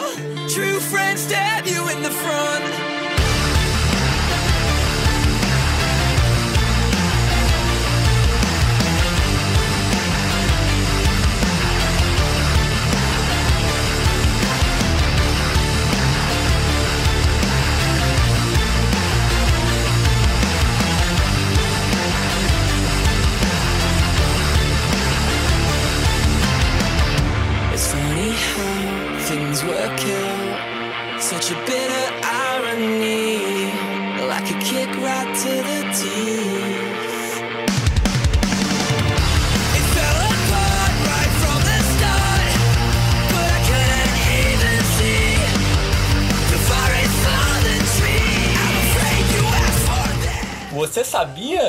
Que amigos de verdade é, apunhalam você pela frente? Essa música, ela tem a sua, a sua- o seu valor narrativo dentro da- do significado que o álbum tá propondo, mas ela é recheada de clichês. Cara, eu acho E que eu já ela tenho um negócio. é- Ela é recheada de pra clichês. caralho. Não sei se você sabe, Lucas, mas eu já tenho um negócio contra essa música porque certas bandas de São Gonçalo.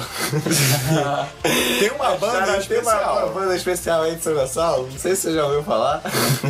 Ela achou que era uma puta ideia foda levar essa música pro estúdio, cantar e gravar. E aí? E aí, Ei, derrota, cara, a gente tinha que ter ouvido essa parada. essa derrota aí vai A estar gente lá. vai lançar a música caralho cantando. Tinha que ter isso. Por que não tem mais? E aí, ainda tem, acho que ainda tem lá no- em algum lugar. Tomara que você tenha, cara. Mas é isso aí, eu já tenho um ranço negativo com essa música e a gente estragou ela. Essa é, essa é a minha música menos favorita do, do álbum, é a letra que eu menos gosto. Acho que a letra faz as metáforas toscas usando cama. É, é minha música menos favorita, não é que eu não gosto da música, eu gosto da música. Só que ela dentro desse álbum que me agrada muito, ela é a que menos me agrada. Já começa no refrão já, pra grudar na cabeça. Tem Mas eu acho música maneiro. pop que é assim, Cara, sabe? você mas eu repete acho umas maneiro. cinco vezes o refrão. Eu acho Não, que e o que casa. é mais irônico é ele justamente estar perguntando. Você não sabia? Você não sabia? Meu irmão, se eu não sabia, agora eu, eu sei pra sempre, porque você repetiu tanto essa porra na É, minha no cabeça. final ele fala isso, agora você sabe. É, é claro que eu sei, filho da pela frente. puta. Cravou essa porra na minha cabeça, chato pra caralho. Mas eu vou te falar que eu, eu achava essa música mais cansativa. Depois que eu vi o clipe, eu acho que o clipe melhorou ela um pouquinho. o pra clipe mim. fez ela durar 7 minutos com vários espaços e Não, um não, mas- que mas fez se importar com o que botou- aconteceu da história. Exato, eu acho que, tipo, tem uma história ali como contexto, você usando a letra da música, sabe, pra justificar o que, que tá acontecendo em certos momentos, acho que acrescentou um pouquinho mais.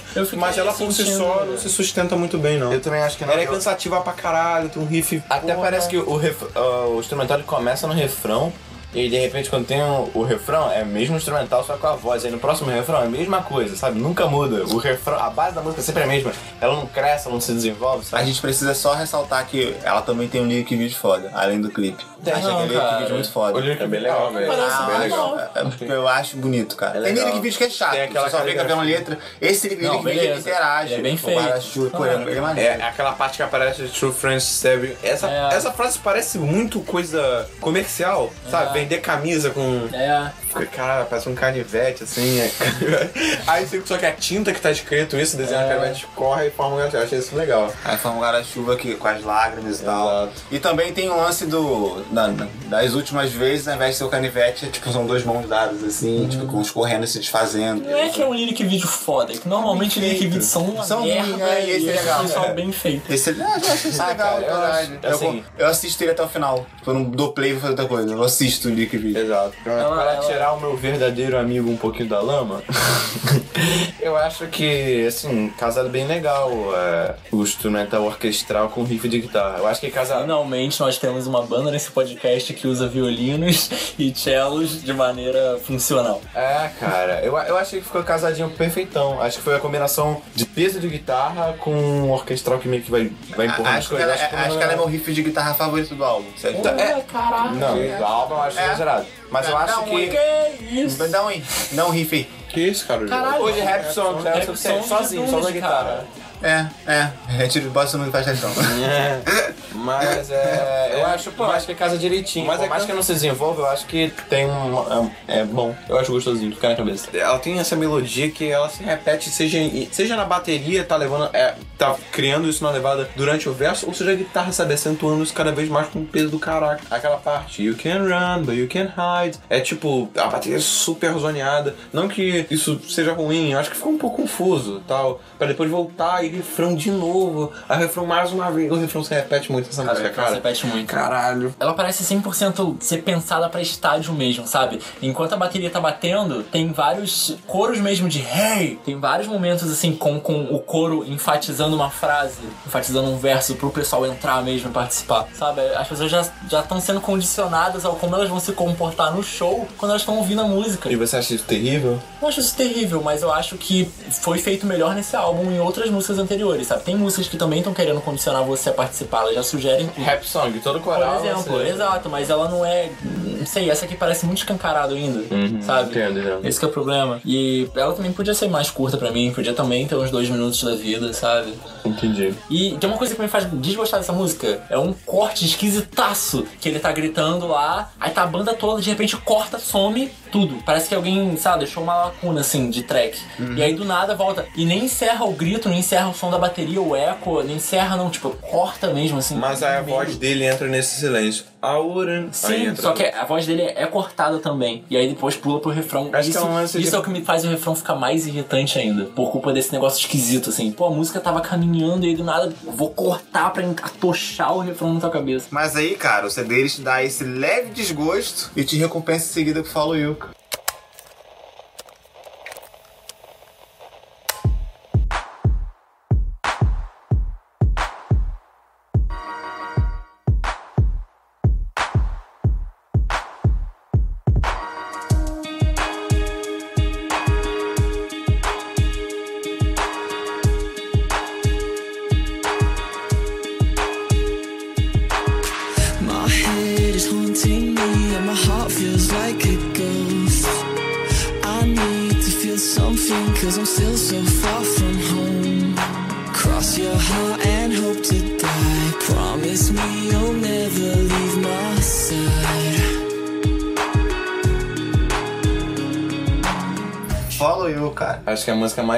Relaxante, assim, do álbum. Essa música é muito gostosa, ela é, ela é uma das minhas favoritas. Eu não tenho uma música favorita nesse álbum.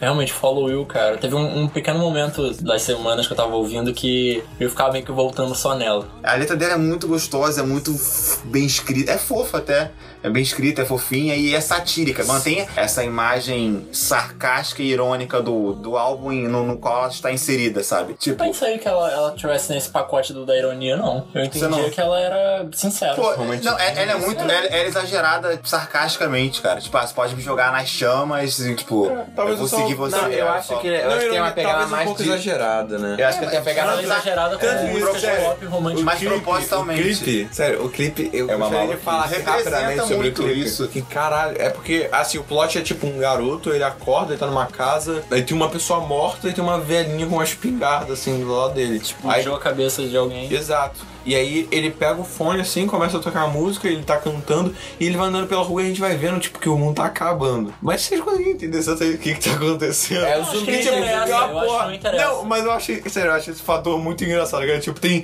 zumbi, aí tipo, os vizinhos estão olhando um pro outro, assim, começando a atirar uns nos outros. É tudo aí depois deve começa um eclipse, É assim. ruim. Caraca, é, muito engraçado, cara. Esse engraçado. exagero do caralho, sabe? É proposital, sabe? Eu é irônico. Não, eu sei, eu sei. Eu, Eu acho, acho acho engraçado, mas eu não gosto porque no primeiros 30 segundos o cachorro é morto.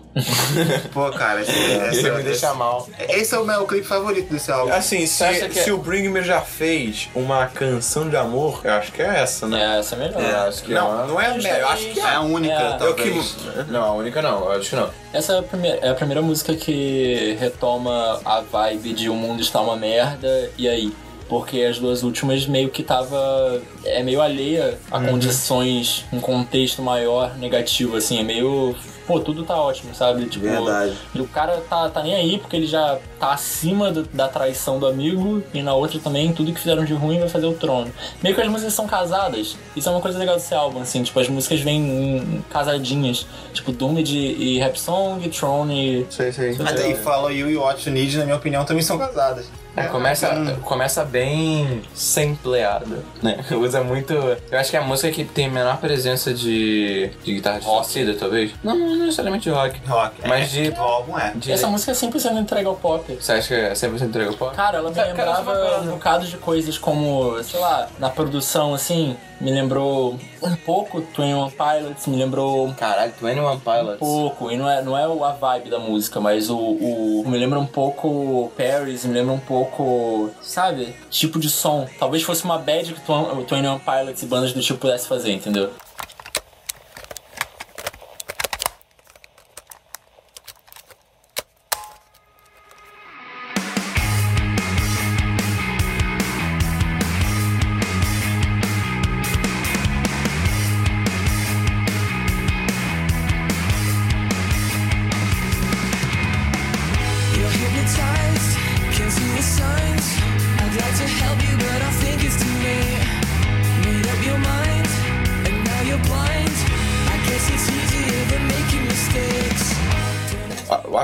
Música que segue o You Need, what, what, Não, segue. o que você precisa,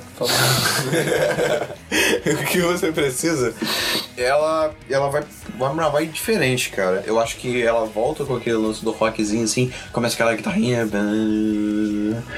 Não vai tirar. Eu acho que o refrão dela. Não falou nada, né? Ela começa no baixo, cara. baixo As coisas funcionam. Não, é a guitarra. Ela faz um. Verdade. Galera, acho que as, as músicas funcionam na sua cabeça. Exato. Mas tá tocando baixinho enquanto a gente tá falando. Mas olha só, falando dessa música, eu acho que o. Falando pelo menos da parte do Oliver, eu acho que o vocal do refrão, ele é o mais agressivo, assim, o que mais puxa pro drive, sei lá, pra voz rasgada no álbum inteiro, eu acho. Que lembra até um pouquinho, de longe, galera. eu Não tô dizendo que é aquela coisa de goelada, mas lembra um pouco a época do Suicide Season, eu acho. Parece que o que era mais suave no Suicide Seasons hoje em dia é mais grave, é o mais pesado no, no coisa, sabe? E eu gosto, é legal saber que, tipo, ele consegue fazer uma voz suave e agradável, tipo, como a gente ouviu em Doomed, e ainda consegue fazer o, o drive agressivão quando precisa. E essa, essa, essa música também tá cheia de frase de, de WhatsApp, mano. Não, a, o, o Brinker tá cheio de frase de WhatsApp. Eu acho- Como é que é é aquele pós-refrão? É, Dom, Cancô, é, não venha rastejando pra mim quando você quebrar. Você, Você pode achar outra pessoa. É, é por isso que eu acho que ela liga com, com Follow You, sabe? Ele, tá, ele parece que ela fala de, de um relacionamento que terminou, sabe? Por uma coisa alheia à vontade dele. Aí agora, aí a outra parte do relacionamento tá tentando reatar e ele falou: Não, chega, agora chega. Mas aí não, parece não que adianta ela voltar tá- pra mim, porque eu não quero mais você. Parece que ela não segue muita lógica então do álbum, porque parece que Segue. ela tá no lugar errado. Tipo, primeiro eu vou seguir você, você pode me jogar na chama, eu sigo você para sempre. E depois você pode arrumar outro alguém, sabe? Acho que ela não Parece faz. que deveria estar. Acho que ela Eu não não pensei faz. Algo de relacionamento necessariamente. Não, eu tô falando especificamente nesse termo que eles falaram. Mas eu acho que ela não faz uma ligação direta a Follow You, não. Follow You, não. Essa música pra mim não fala sobre relacionamento. É sobre pessoas que não conseguem mudar de perspectiva em relação a alguma Cabeça coisa fechada. por estarem é, confiantes na ignorante certeza de suas opiniões. Sim, e isso também é uma relação. Quando a gente fala relação, a gente tá falando relação amorosa. Mas a gente é- não acredita que é relação é amorosa. relação É uma amorosa, Não, assim, é, sabe? isso que eu tô essa, falando. essa música pra mim fala sobre isso. Mas ele fala com uma certeza que é quase prepotente, sabe? Não volte pra mim rastejando quando você quebrar sua cara e você vê que você tá errado, sabe? Mas- essa música é cheia de, de arrogância, sabe? Do cara falando que, como você que tá me dizendo que eu tô errado, não, você que tá errado. E você vai ver. Pô, mas ela tem uma, parte finalzinha lá do, de fritação de guitarra lá, que é, não, não chega a ser um solo. Eu acho que essa música, o som Mas dela ela foge, tem- ela tem. foge um bocado do resto do, do álbum. Ela tem uma fritação maneira pra caraca de guitarra. Eu, eu gosto do Sim, instrumental eu também dela. gosto. Só que eu acho que ela e eu acho que a Avalanche, assim, as duas meio que juntas, dão uma, uma fugida foda da pegada que o álbum tinha, cara. Desde esse, essa contextualização, esse, essa aura carregada, sabe? Essa música ela soa pra mim um pouco hard rock, um pouco mais clássico. Tem aqueles backing vocal que parece um pouco Guns N' Roses, assim, e as bandas que meio. Sabe que tipo o Steel Panther referencia? Sabe esse tipo de banda? Parece isso, eu consigo ver os caras com aquele meio visual, aquele visual. Pô, cara, mas você não E a percebe. pegada, a pegada do baixo. Tum, dum, dum, dum, Você não percebe uma cadência no, no the Spirit. Tipo, ele começa muito negativo e conforme ele vai avançando, ele vai te deixando sonoramente mais leve. Não. Tipo, não leve Eu acho que tem essa barriga agora e depois volta. Você acha que o, o álbum termina dark? Eu não acho, não. Não, não dark, mas dentro, dentro daquele contexto que ele situa no começo. Eu acho que não termina. Que termina mal.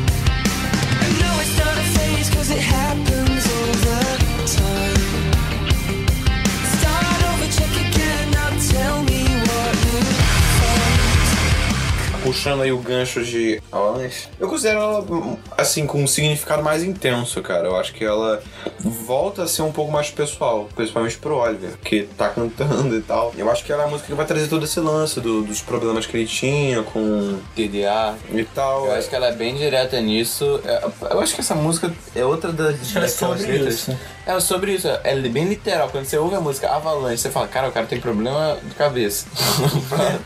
Mas assim, a letra é bem sobre essa parada mesmo, tipo, é, parece uma avalanche, eu me sinto indo pra baixo, eu não consigo respirar, eu nem tenho mais chance, sabe? Contra essa parada que vem na minha cabeça e possui meus pensamentos e eu não consigo me livrar, sabe? É inevitável, é imbatível. O, a melodia, eu acho ela toda aberta, maior, que distorce pra caralho. Se você parar pra pegar a letra dessa música, ela é bad pra cacete. Mas a, a melodia em nenhum momento sugere essa badzice. Acho que sim, cara. Não é, Você não acha? é maior, não. Eu acho que não uma bad, mas um, um, um, Um sentimento- desconforto. Em nenhum momento, pô, eu acho que ela flui tranquilão, né? Aqueles acordes todos abertinhos no início. Tudo orquestral lembra um pouco até o True Friends. Vocês, vocês não, não, não, não, não viram nessa letra uma metáfora? Deixa eu tentar explicar. E sabe o que eles fazem com o clipe? De pegar. O clipe não fala exatamente da- do, do que ele está falando, só que eles conseguem criar um, um contexto e uma história dentro do clipe de acordo com, com, com a música, sabe? Liga uma coisa a outra. Tipo o de True Friends. Não tá? Eu acho que acontece isso nessa letra, porque. Ele tá falando desses problemas que ele tem, ele fica fazendo um monte de perguntas durante o verso, e ao mesmo tempo você consegue. Eu consegui imaginar que o cara ele tá literalmente numa avalanche, sabe? O rádio dele tá ficando sem frequência, ele tá, tipo, fazendo um monte de perguntas, tentando achar a resposta pra como ele vai sair dali, e a avalanche tá engolindo ele aos poucos e ele tá morrendo na neve. Caraca. Tá vendo? Eu acho a guitarra do verso, ela tem um riff muito foda. É, me open. A guitarrinha do fundo eu acho muito foda, tem um delay fraquinho assim, nossa. Ah, O clipe, falar do clipe. O clipe é, é- são só takes de shows deles assim, e você vê um, sabe, a galera curtindo, se integrando a- a- a- ao, ao evento Bring the Horizon e passa aquela sensação de uma avalanche também. Clipe O- básico. Uma avalanche. É, pacote básico, banda de metal, clipe de metal, a galera. Mas só que tem ligação com Não, o tema não, eu avalanche. sei, eu sei. Então não é gratuito. É igual o lance lá do, do Follow You, não é gratuito. Liga com a música da Exato, forma. não, exato, exato. Acho que esse, esse álbum tá muito bem servido de clipe.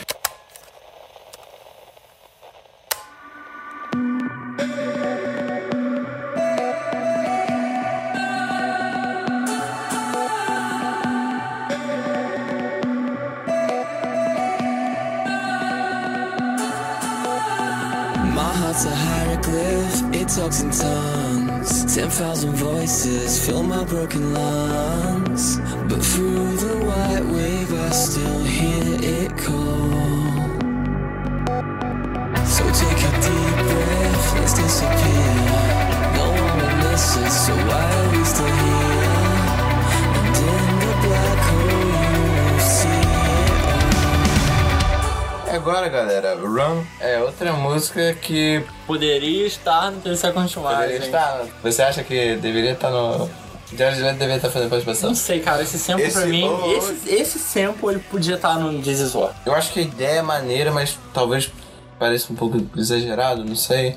Acho que tem essa brincadeira também no fone de que ele é estéreo, né? Aí eu fico, uh, eu É. cada ouvido, sabe? Igual o Tron. É, Throne também tem essa parada. Não sei, eu acho que eu gosto mais do, do refrão, especialmente o refrão ao vivo, porque é outra parada, que o peso dessa música se sustenta na parte orquestral. E ao vivo no Royal Albert Hall, a apresentação que eles fizeram lá, fica foda pra caralho esse refrão. Fica muito bom mesmo. Eu acho que, porra, preenche o espaço perfeito.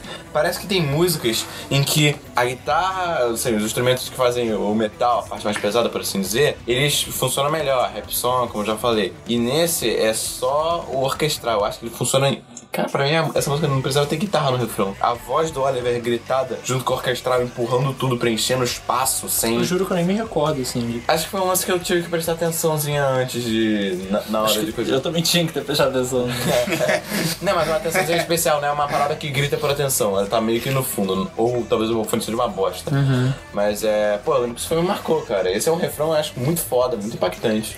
Eu acho que ela tem um som de eco, assim, tem um reverb, tipo uma bateria, parece que não é uma bateria, é uma percussão, um tambor. Me lembra, já cheguei, já cheguei a te mostrar show do Wood Kid, já te mostrei isso, Iron, tá ligado? Lembra dessa música Iron? Parece que a porrada da, da caixa reverbera muito mais, assim. Ela, a mensagem dessa música qual é? Ela. A mensagem Ela dessa música, ela tá É otimista, claramente... é otimista. Parece que ele tá, tipo, diretamente falando com o fã, sabe? Tem uma parte que ele fala, é, tipo, através das ondas brancas eu consigo ouvir você. Tipo, ele chega a, sabe, quase apontar, eu consigo ouvir você. Ele direciona da minha cabeça, ele tá falando diretamente com o fã. Só que ao mesmo tempo, ele solta outras frases durante a música que dá a sensação de que ele tá sentindo o espírito. Aí eu me remeto ao, ao- ao tema principal do, do álbum, que é o Death Spirit. Seria, tá, seria esse o tal espírito do álbum. Parece que existe uma situação que a pessoa que ela não pode superar e ela foge com outra pessoa, tipo. Por que ela faz assim? Sabe o que, que tem de bom nessa letra, que é um- uma coisa que eu gosto muito? Com um menino no Brasil que fugiu, né? Deixou. Verdade, cara, tu viu essa porra?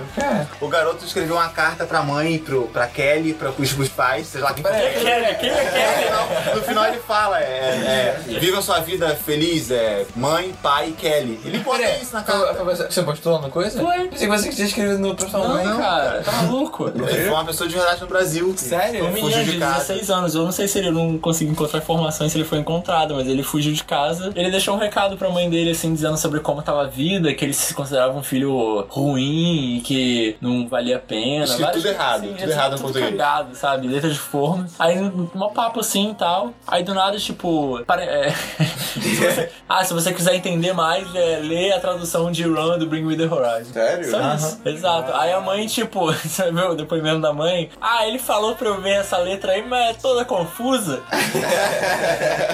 eu não entendo direito. Eu fiquei, caralho, moleque, tudo isso pra nada. Caralho, eu vou deixar um puta recado pra minha mãe aqui, vai ser é, poético pra caralho. Eu não entendo essa letra, menino. E quando ele se despede da mãe, ele, ele se despede da mãe, dos pais e da Kelly. Que é isso? Não sei, ele só bota, ele solta. A mãe, a mãe, o que acontece? O pai do garoto era pastor. E a mãe é religiosa também e ficava brigando com ele, porque pô, ele queria ter piercing, tatuagem, essas coisas, ela era, ela era contra. E aí ela acha que é uma menina que ele começou a namorar. Será que é a Kelly? Não sei. Deve ser. Que é uma menina. Mas a Kelly fugiu com ele, esse é o lance. A mãe acha que essa Kelly é que entrou na vida dele e, e influenciou ele a fugir. Caralho. Aí, se você. tiraram isso, cara? Cara, eu fui no G1. eu vi no G1 essa notícia. Então, cara, se foi você, é, dá uma... Conta pra gente aí qual é que foi essa parada aí, Se se você- voltou, se tá tudo bem. Se você estiver ouvindo isso, cara, mande um e-mail. Se você é a Kelly, Explica, explica pra gente sobre o que o Run fala. É verdade. Fala aí. Explica pra gente o que essa música quer dizer.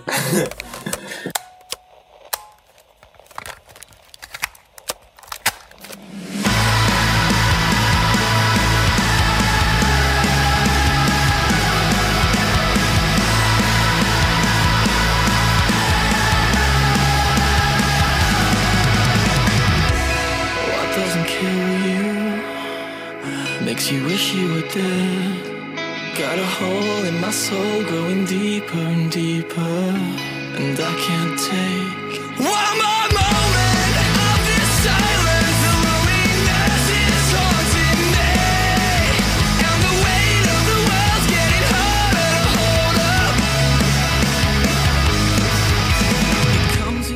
essa música é uma sofrência do caralho, galera. Eu acho que aquele dia do álbum. Aquele dia do álbum é o apelido que eu dou pra ela. Que é aquele dia do álbum? Porque é, é a música que mais fez sucesso momentâneo do Bring do Horizon até hoje. Olha só, galera, eu acho que essa música, ela é deprê pra caraca. Ela é a balada do álbum, dá pra concordar nisso? Não, falou you a Balada, balada do é. álbum. Eu acho ela contraditória com rap song. Tipo, rap song era aquele papo de, pô, não importa quem queira ajudar, não importa. É uma luta pessoal contra a depressão, só eu posso dar conta. Aí chega em Drown, é uma música inteira pedindo socorro. Quem é que vai me salvar? Quando é que alguém vai vir aqui conseguir Eu fazer acho que é como ela foi composta Eu antes, parece que foge da lógica interna do álbum. Pode Botaram ser. ela tipo, galera, vamos querer Ah, botar é. isso aqui no álbum. Porque Pode crer, né? E de novo, ser. ela tava Boa, sendo boa. escrita junto com Follow You, então não dá pra deixar de perceber certa ambiguidade se referindo talvez à mulher dele. Talvez se alguém, né? Talvez alguém, sei Kelly. Será que é Kelly? Era falar Kelly, só Um abraço pra Kelly. Ai, cara. Eu acho que é o refrão, é o segundo refrão mais marcante do. Ele, pra mim ele era o primeiro. Aí você me convenceu de que, na verdade, Doomage é o primeiro refrão mais, mais marcante do álbum. Pra mim esse é o segundo. Cara, essa Agora. música, ela me marca muito, assim, eu realmente gosto dela. Do coro e como ele é forte, me dá uma vontade de pular. Só que eu não consigo desassociar quando entra naquele finalzinho mesmo, quando entra no... Só o coro. Esse coro é grandioso pra caralho, cara. E quando entra nele, eu não consigo não visualizar. Pra mim é instantâneo. Jared Leto correndo no Rock in Rio, enquanto todo mundo do público canta, e aí estoura é, fumaça e começa a cair balão colorido e papel platinado. E aí ele tá correndo na plateia, naquele, naquele vão do meio do Rock in Rio, e tá todo mundo cantando. Eu não consigo não visualizar isso ne- nesse... Já viu o Bring You tocando essa música ao vivo? Uma parada, uma parada que eu queria comentar sobre essa música. Com a primeira frase dela, do primeiro verso. What doesn't kill you make you wish Português, you caralho. O que não te mata faz você querer estar morto. Então, é. Tipo, isso, isso é um ditado, né? Não sei, Não, acho que é não, só não um... te mata, engorda. É porque. eu- É uma, é uma subversão de um ditado. Ele faz isso em várias outras músicas também, de pegar um ditado e ideia- alterar uma parada. A assim. ideia, deixando uma ideia irônica e Ele sarcástica. faz isso com, com várias músicas. Aí no segundo verso, quando ele fala isso de novo, tipo, o que não te mata, ele fala, o que não te mata te deixa fudido pra caralho, tipo, te machuca pra caralho. Eu acho isso bem Death's Spirit. Tem um momento nessa letra também que ele fala de novo, igual em Avalanche, ele vem em ondas. A sensação que fica é de que ele tá falando do espírito, a que ele se refere ao álbum inteiro. Você acha que tem um conceito de um personificado? Não, não, não personificado. Então, É, é- Você fala. Não, não é, não é um conceito personificado. É tipo assim, é uma sensação. Ah, tá. Eu fico isso na minha cabeça. É, volta com aquela aura pesada agora, tipo, realmente com peso. E é foda que ao mesmo tempo que tem essa, essa letra puxando pra baixo, e é a que é a mais depressiva de todas, ao mesmo tempo é a música mais cheia de energia, sabe? Que preenche o coração, parece que o coração vai explodir. Só que ao mesmo tempo é, é numa música que, que a pessoa se assume como completamente desesperançoso e sem salvação. Você acha que alguém... Você acha então que talvez o que torne essa música... É depressão tomando conta. Tomando conta e a sinceridade da pessoa ao admitir isso, você acha que existe uma espécie de catarse em Não, não, acho, manter não essa parada acho, não acho. Eu acho que é, nesse sentido que você falou, é Doomed. Aqui, eu acho que é contraditório mesmo, entendeu? É, é- é- eu acho esquisito. Não, pra mim não, não casa. É bonito, soa bonito pra caralho. Mas a letra, pra mim, ela não bate com o que, que acontece de grandioso no instrumental. Mas eu acho estranho. Mas eu vou te falar, caraca, eu acho a melodia dessa música fantástica. Maravilhosa, é maravilhosa. Caraca, sério, nessa parte que tipo, tá só o coral assim e o Oliver tá cantando baixinho. Aí quando tipo, bate, ba- ba- ba- o baterista bate na caixa, pausa, só o coral, caralho, cara, não chorar. é. Sabe a sensação que fica, de verdade? As duas últimas músicas não decepcionam, mas pra mim o álbum acaba aqui. Eu fico, eu, eu não consigo Eu também, então, a sensação, sensação músicas. de final de, de show. A transição dessa música pra Blasphemy eu acho abrupta pra caralho. Porque termina com ela ter o último verso só com a guitarra e ele, igual teve em, em, em Doom, só que em- agora levada clean da guitarra, em acordes perfeitamente entendíveis. Aí, tipo, para a guitarra só Tudo ele. se esvai, John Le- tudo se Exato. esvazia, sobra só a pessoa Exato. Só o cara, a voz seca, morrendo solitária Já- e verso já- final, sabe? Não, não, deixa eu me afogar. Aí para, e tipo, já entra ele com uma voz cheia de atitude. You got hell to pay. You got hell to pay, but you already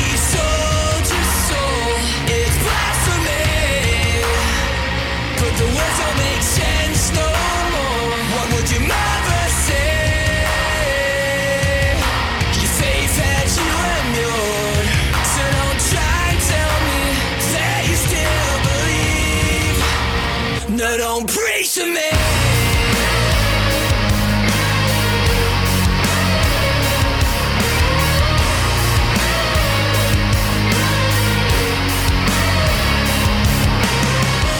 tipo, cantando agora, sabe? Fica aquela sensação de sempre terno parte 2, cara. Pra mim essa música fala de religião, sabe? Essa música é religiosa Exato. total, ela é do ela é do sempre terno, não daqui. Várias músicas, eu acho que do, ao longo da carreira do Brim inteiro, não só nesse álbum, falam, dão essa alfinetada religiosa, ou falam de maneira religiosa algo Ah, que eles querem criticar.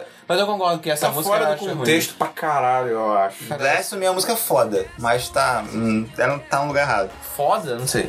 Tem, talvez. Não, é- ela é legal, tem especialmente uma parte, tipo, depois do segundo refrão, mais ou menos uns 2 minutos e 30, sei lá, de música. Sei lá, cara, tem um solo de blues no álbum do Bring. Isso quer dizer, talvez essa música fosse algo que deleta, sabe? Sai, guarda pra lançar depois, ou faz só um single separado. Porque, apesar de no meu pessoal eu gostar de quando entra nesse solinho, por exemplo, porra, se aqui você fez isso, por que, que nas outras músicas talvez você não tentou ir um pouquinho mais além e incluir esses elementos em outros momentos de outras músicas, sabe? Talvez tirar um pouco da porra da repetição de um monte de refrão e sample e explorar um pouquinho mais de um, um, um detalhe musical, sabe? E deixar a música um pouquinho mais, mais complexazinha, apesar de ser só um pequeno trecho, sabe?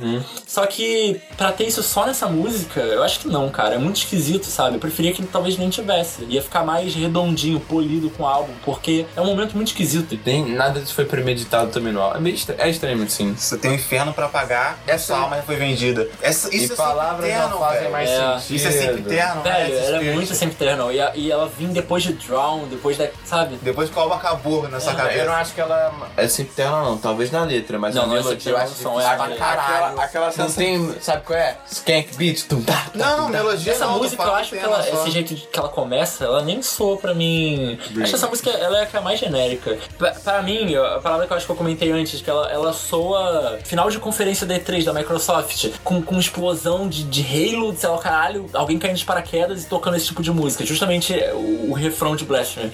E ela parece que eu já ouvi em vários lugares. Mas é, nem só isso, cara, sabe? Você termina lá todo aquele feeling passado por Drown e tipo, vai. caralho, e, foda, e aí daqui a pouco começa a entrar com uma frase, sabe? Criticando. é, sabe, Aí vem uma música Não, metida. é tipo, parece típico do Bring Me, sabe? Fazer uma crítica aqui à religião rapidão, porque senão não é Bring Me, sabe?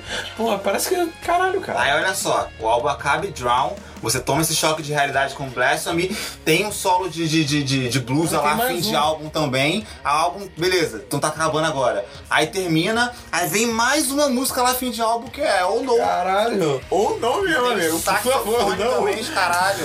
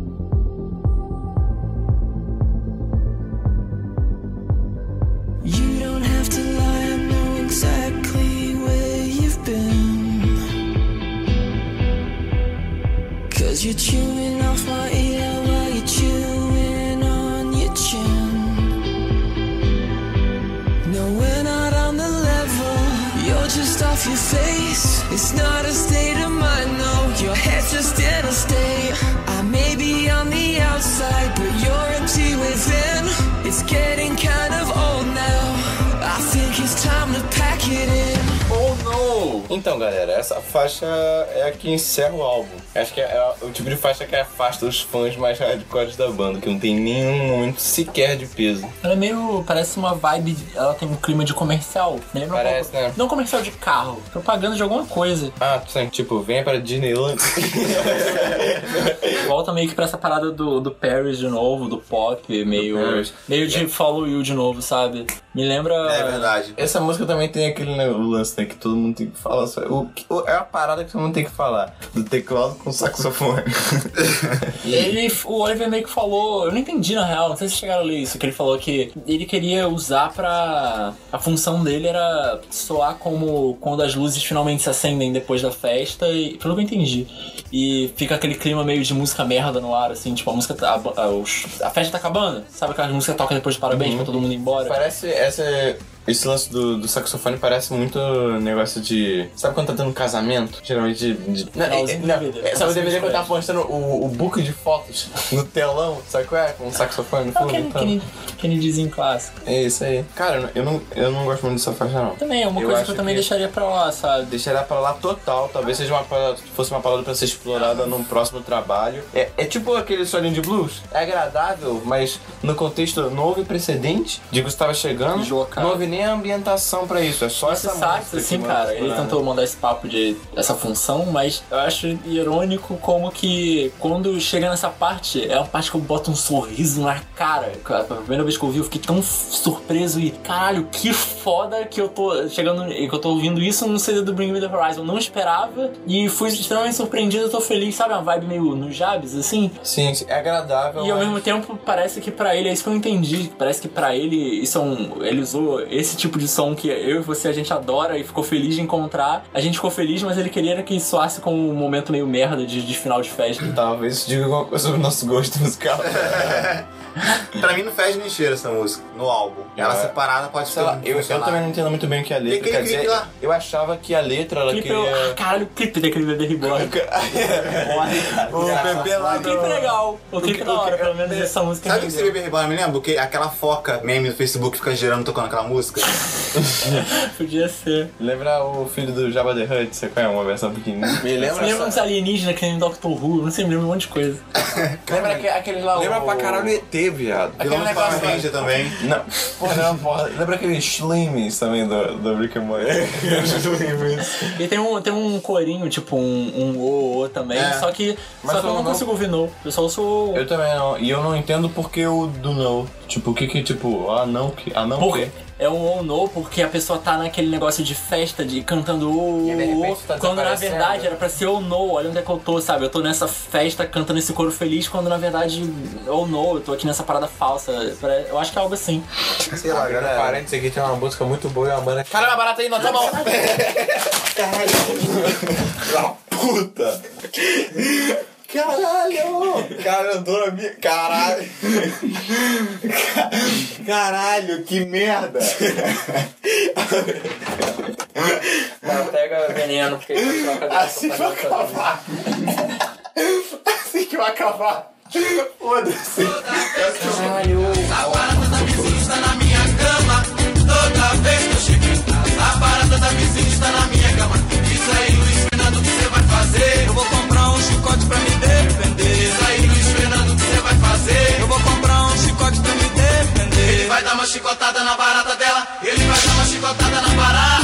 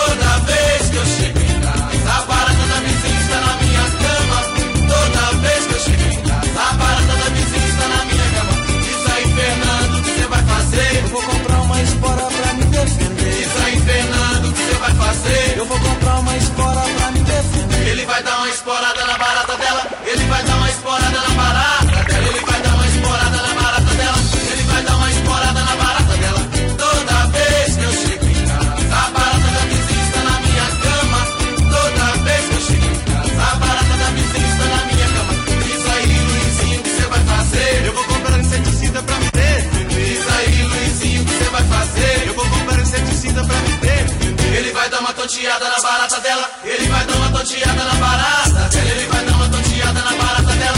Ele vai dar uma tonteada na barata dela. Toda vez que eu chego em casa, a barata da vizinha está na minha cama. Toda vez que eu chego em casa, a barata da vizinha está na minha cama. Diz aí, Serginho, o que você vai fazer? Vou comprar uma furadeira pra me defender. Diz aí, Serginho, o que você vai fazer? Vou comprar uma furadeira pra me defender. Ele vai dar uma furada na barata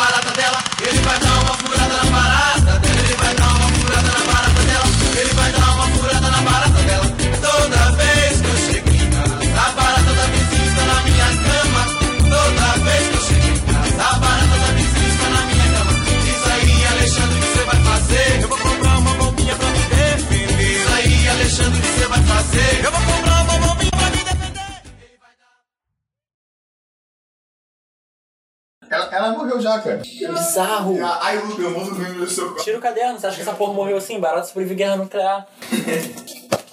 Ai, Caralho, pelo amor de Deus. Vai lá ver o que você fez com a galera. Ele explodiu a barata com o caderno. Luca, esse, esse, esse pra gente ter precisa acabar. Exato. A gente fala, oh não. A gente fez o gancho com o no no final da outra, dá pra gente começar a falar alguma coisa e do nada parecer que entrou barata. Tem como. Vem gravar. Vamos terminar aqui então, galera. Tem como, ele vai fazer o link pra terminar com a barata. Vamos terminar de falar de novo. Fudeu, velho. Tinha que ficar sentado aqui com o corpo da barata?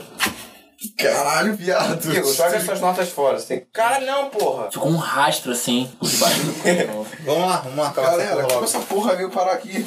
Igor, bota lá na coisa. Não, não, não, não. Então deixa aí, vamos aqui. Deixa aí, deixa aí, Respeito a ela. Não vamos ficar convivendo com o corpo de um inseto bizarro sobrevivente de guerra nuclear. Luiz vai ficar sentado em cima dos restos dela. Vai, vai, vai.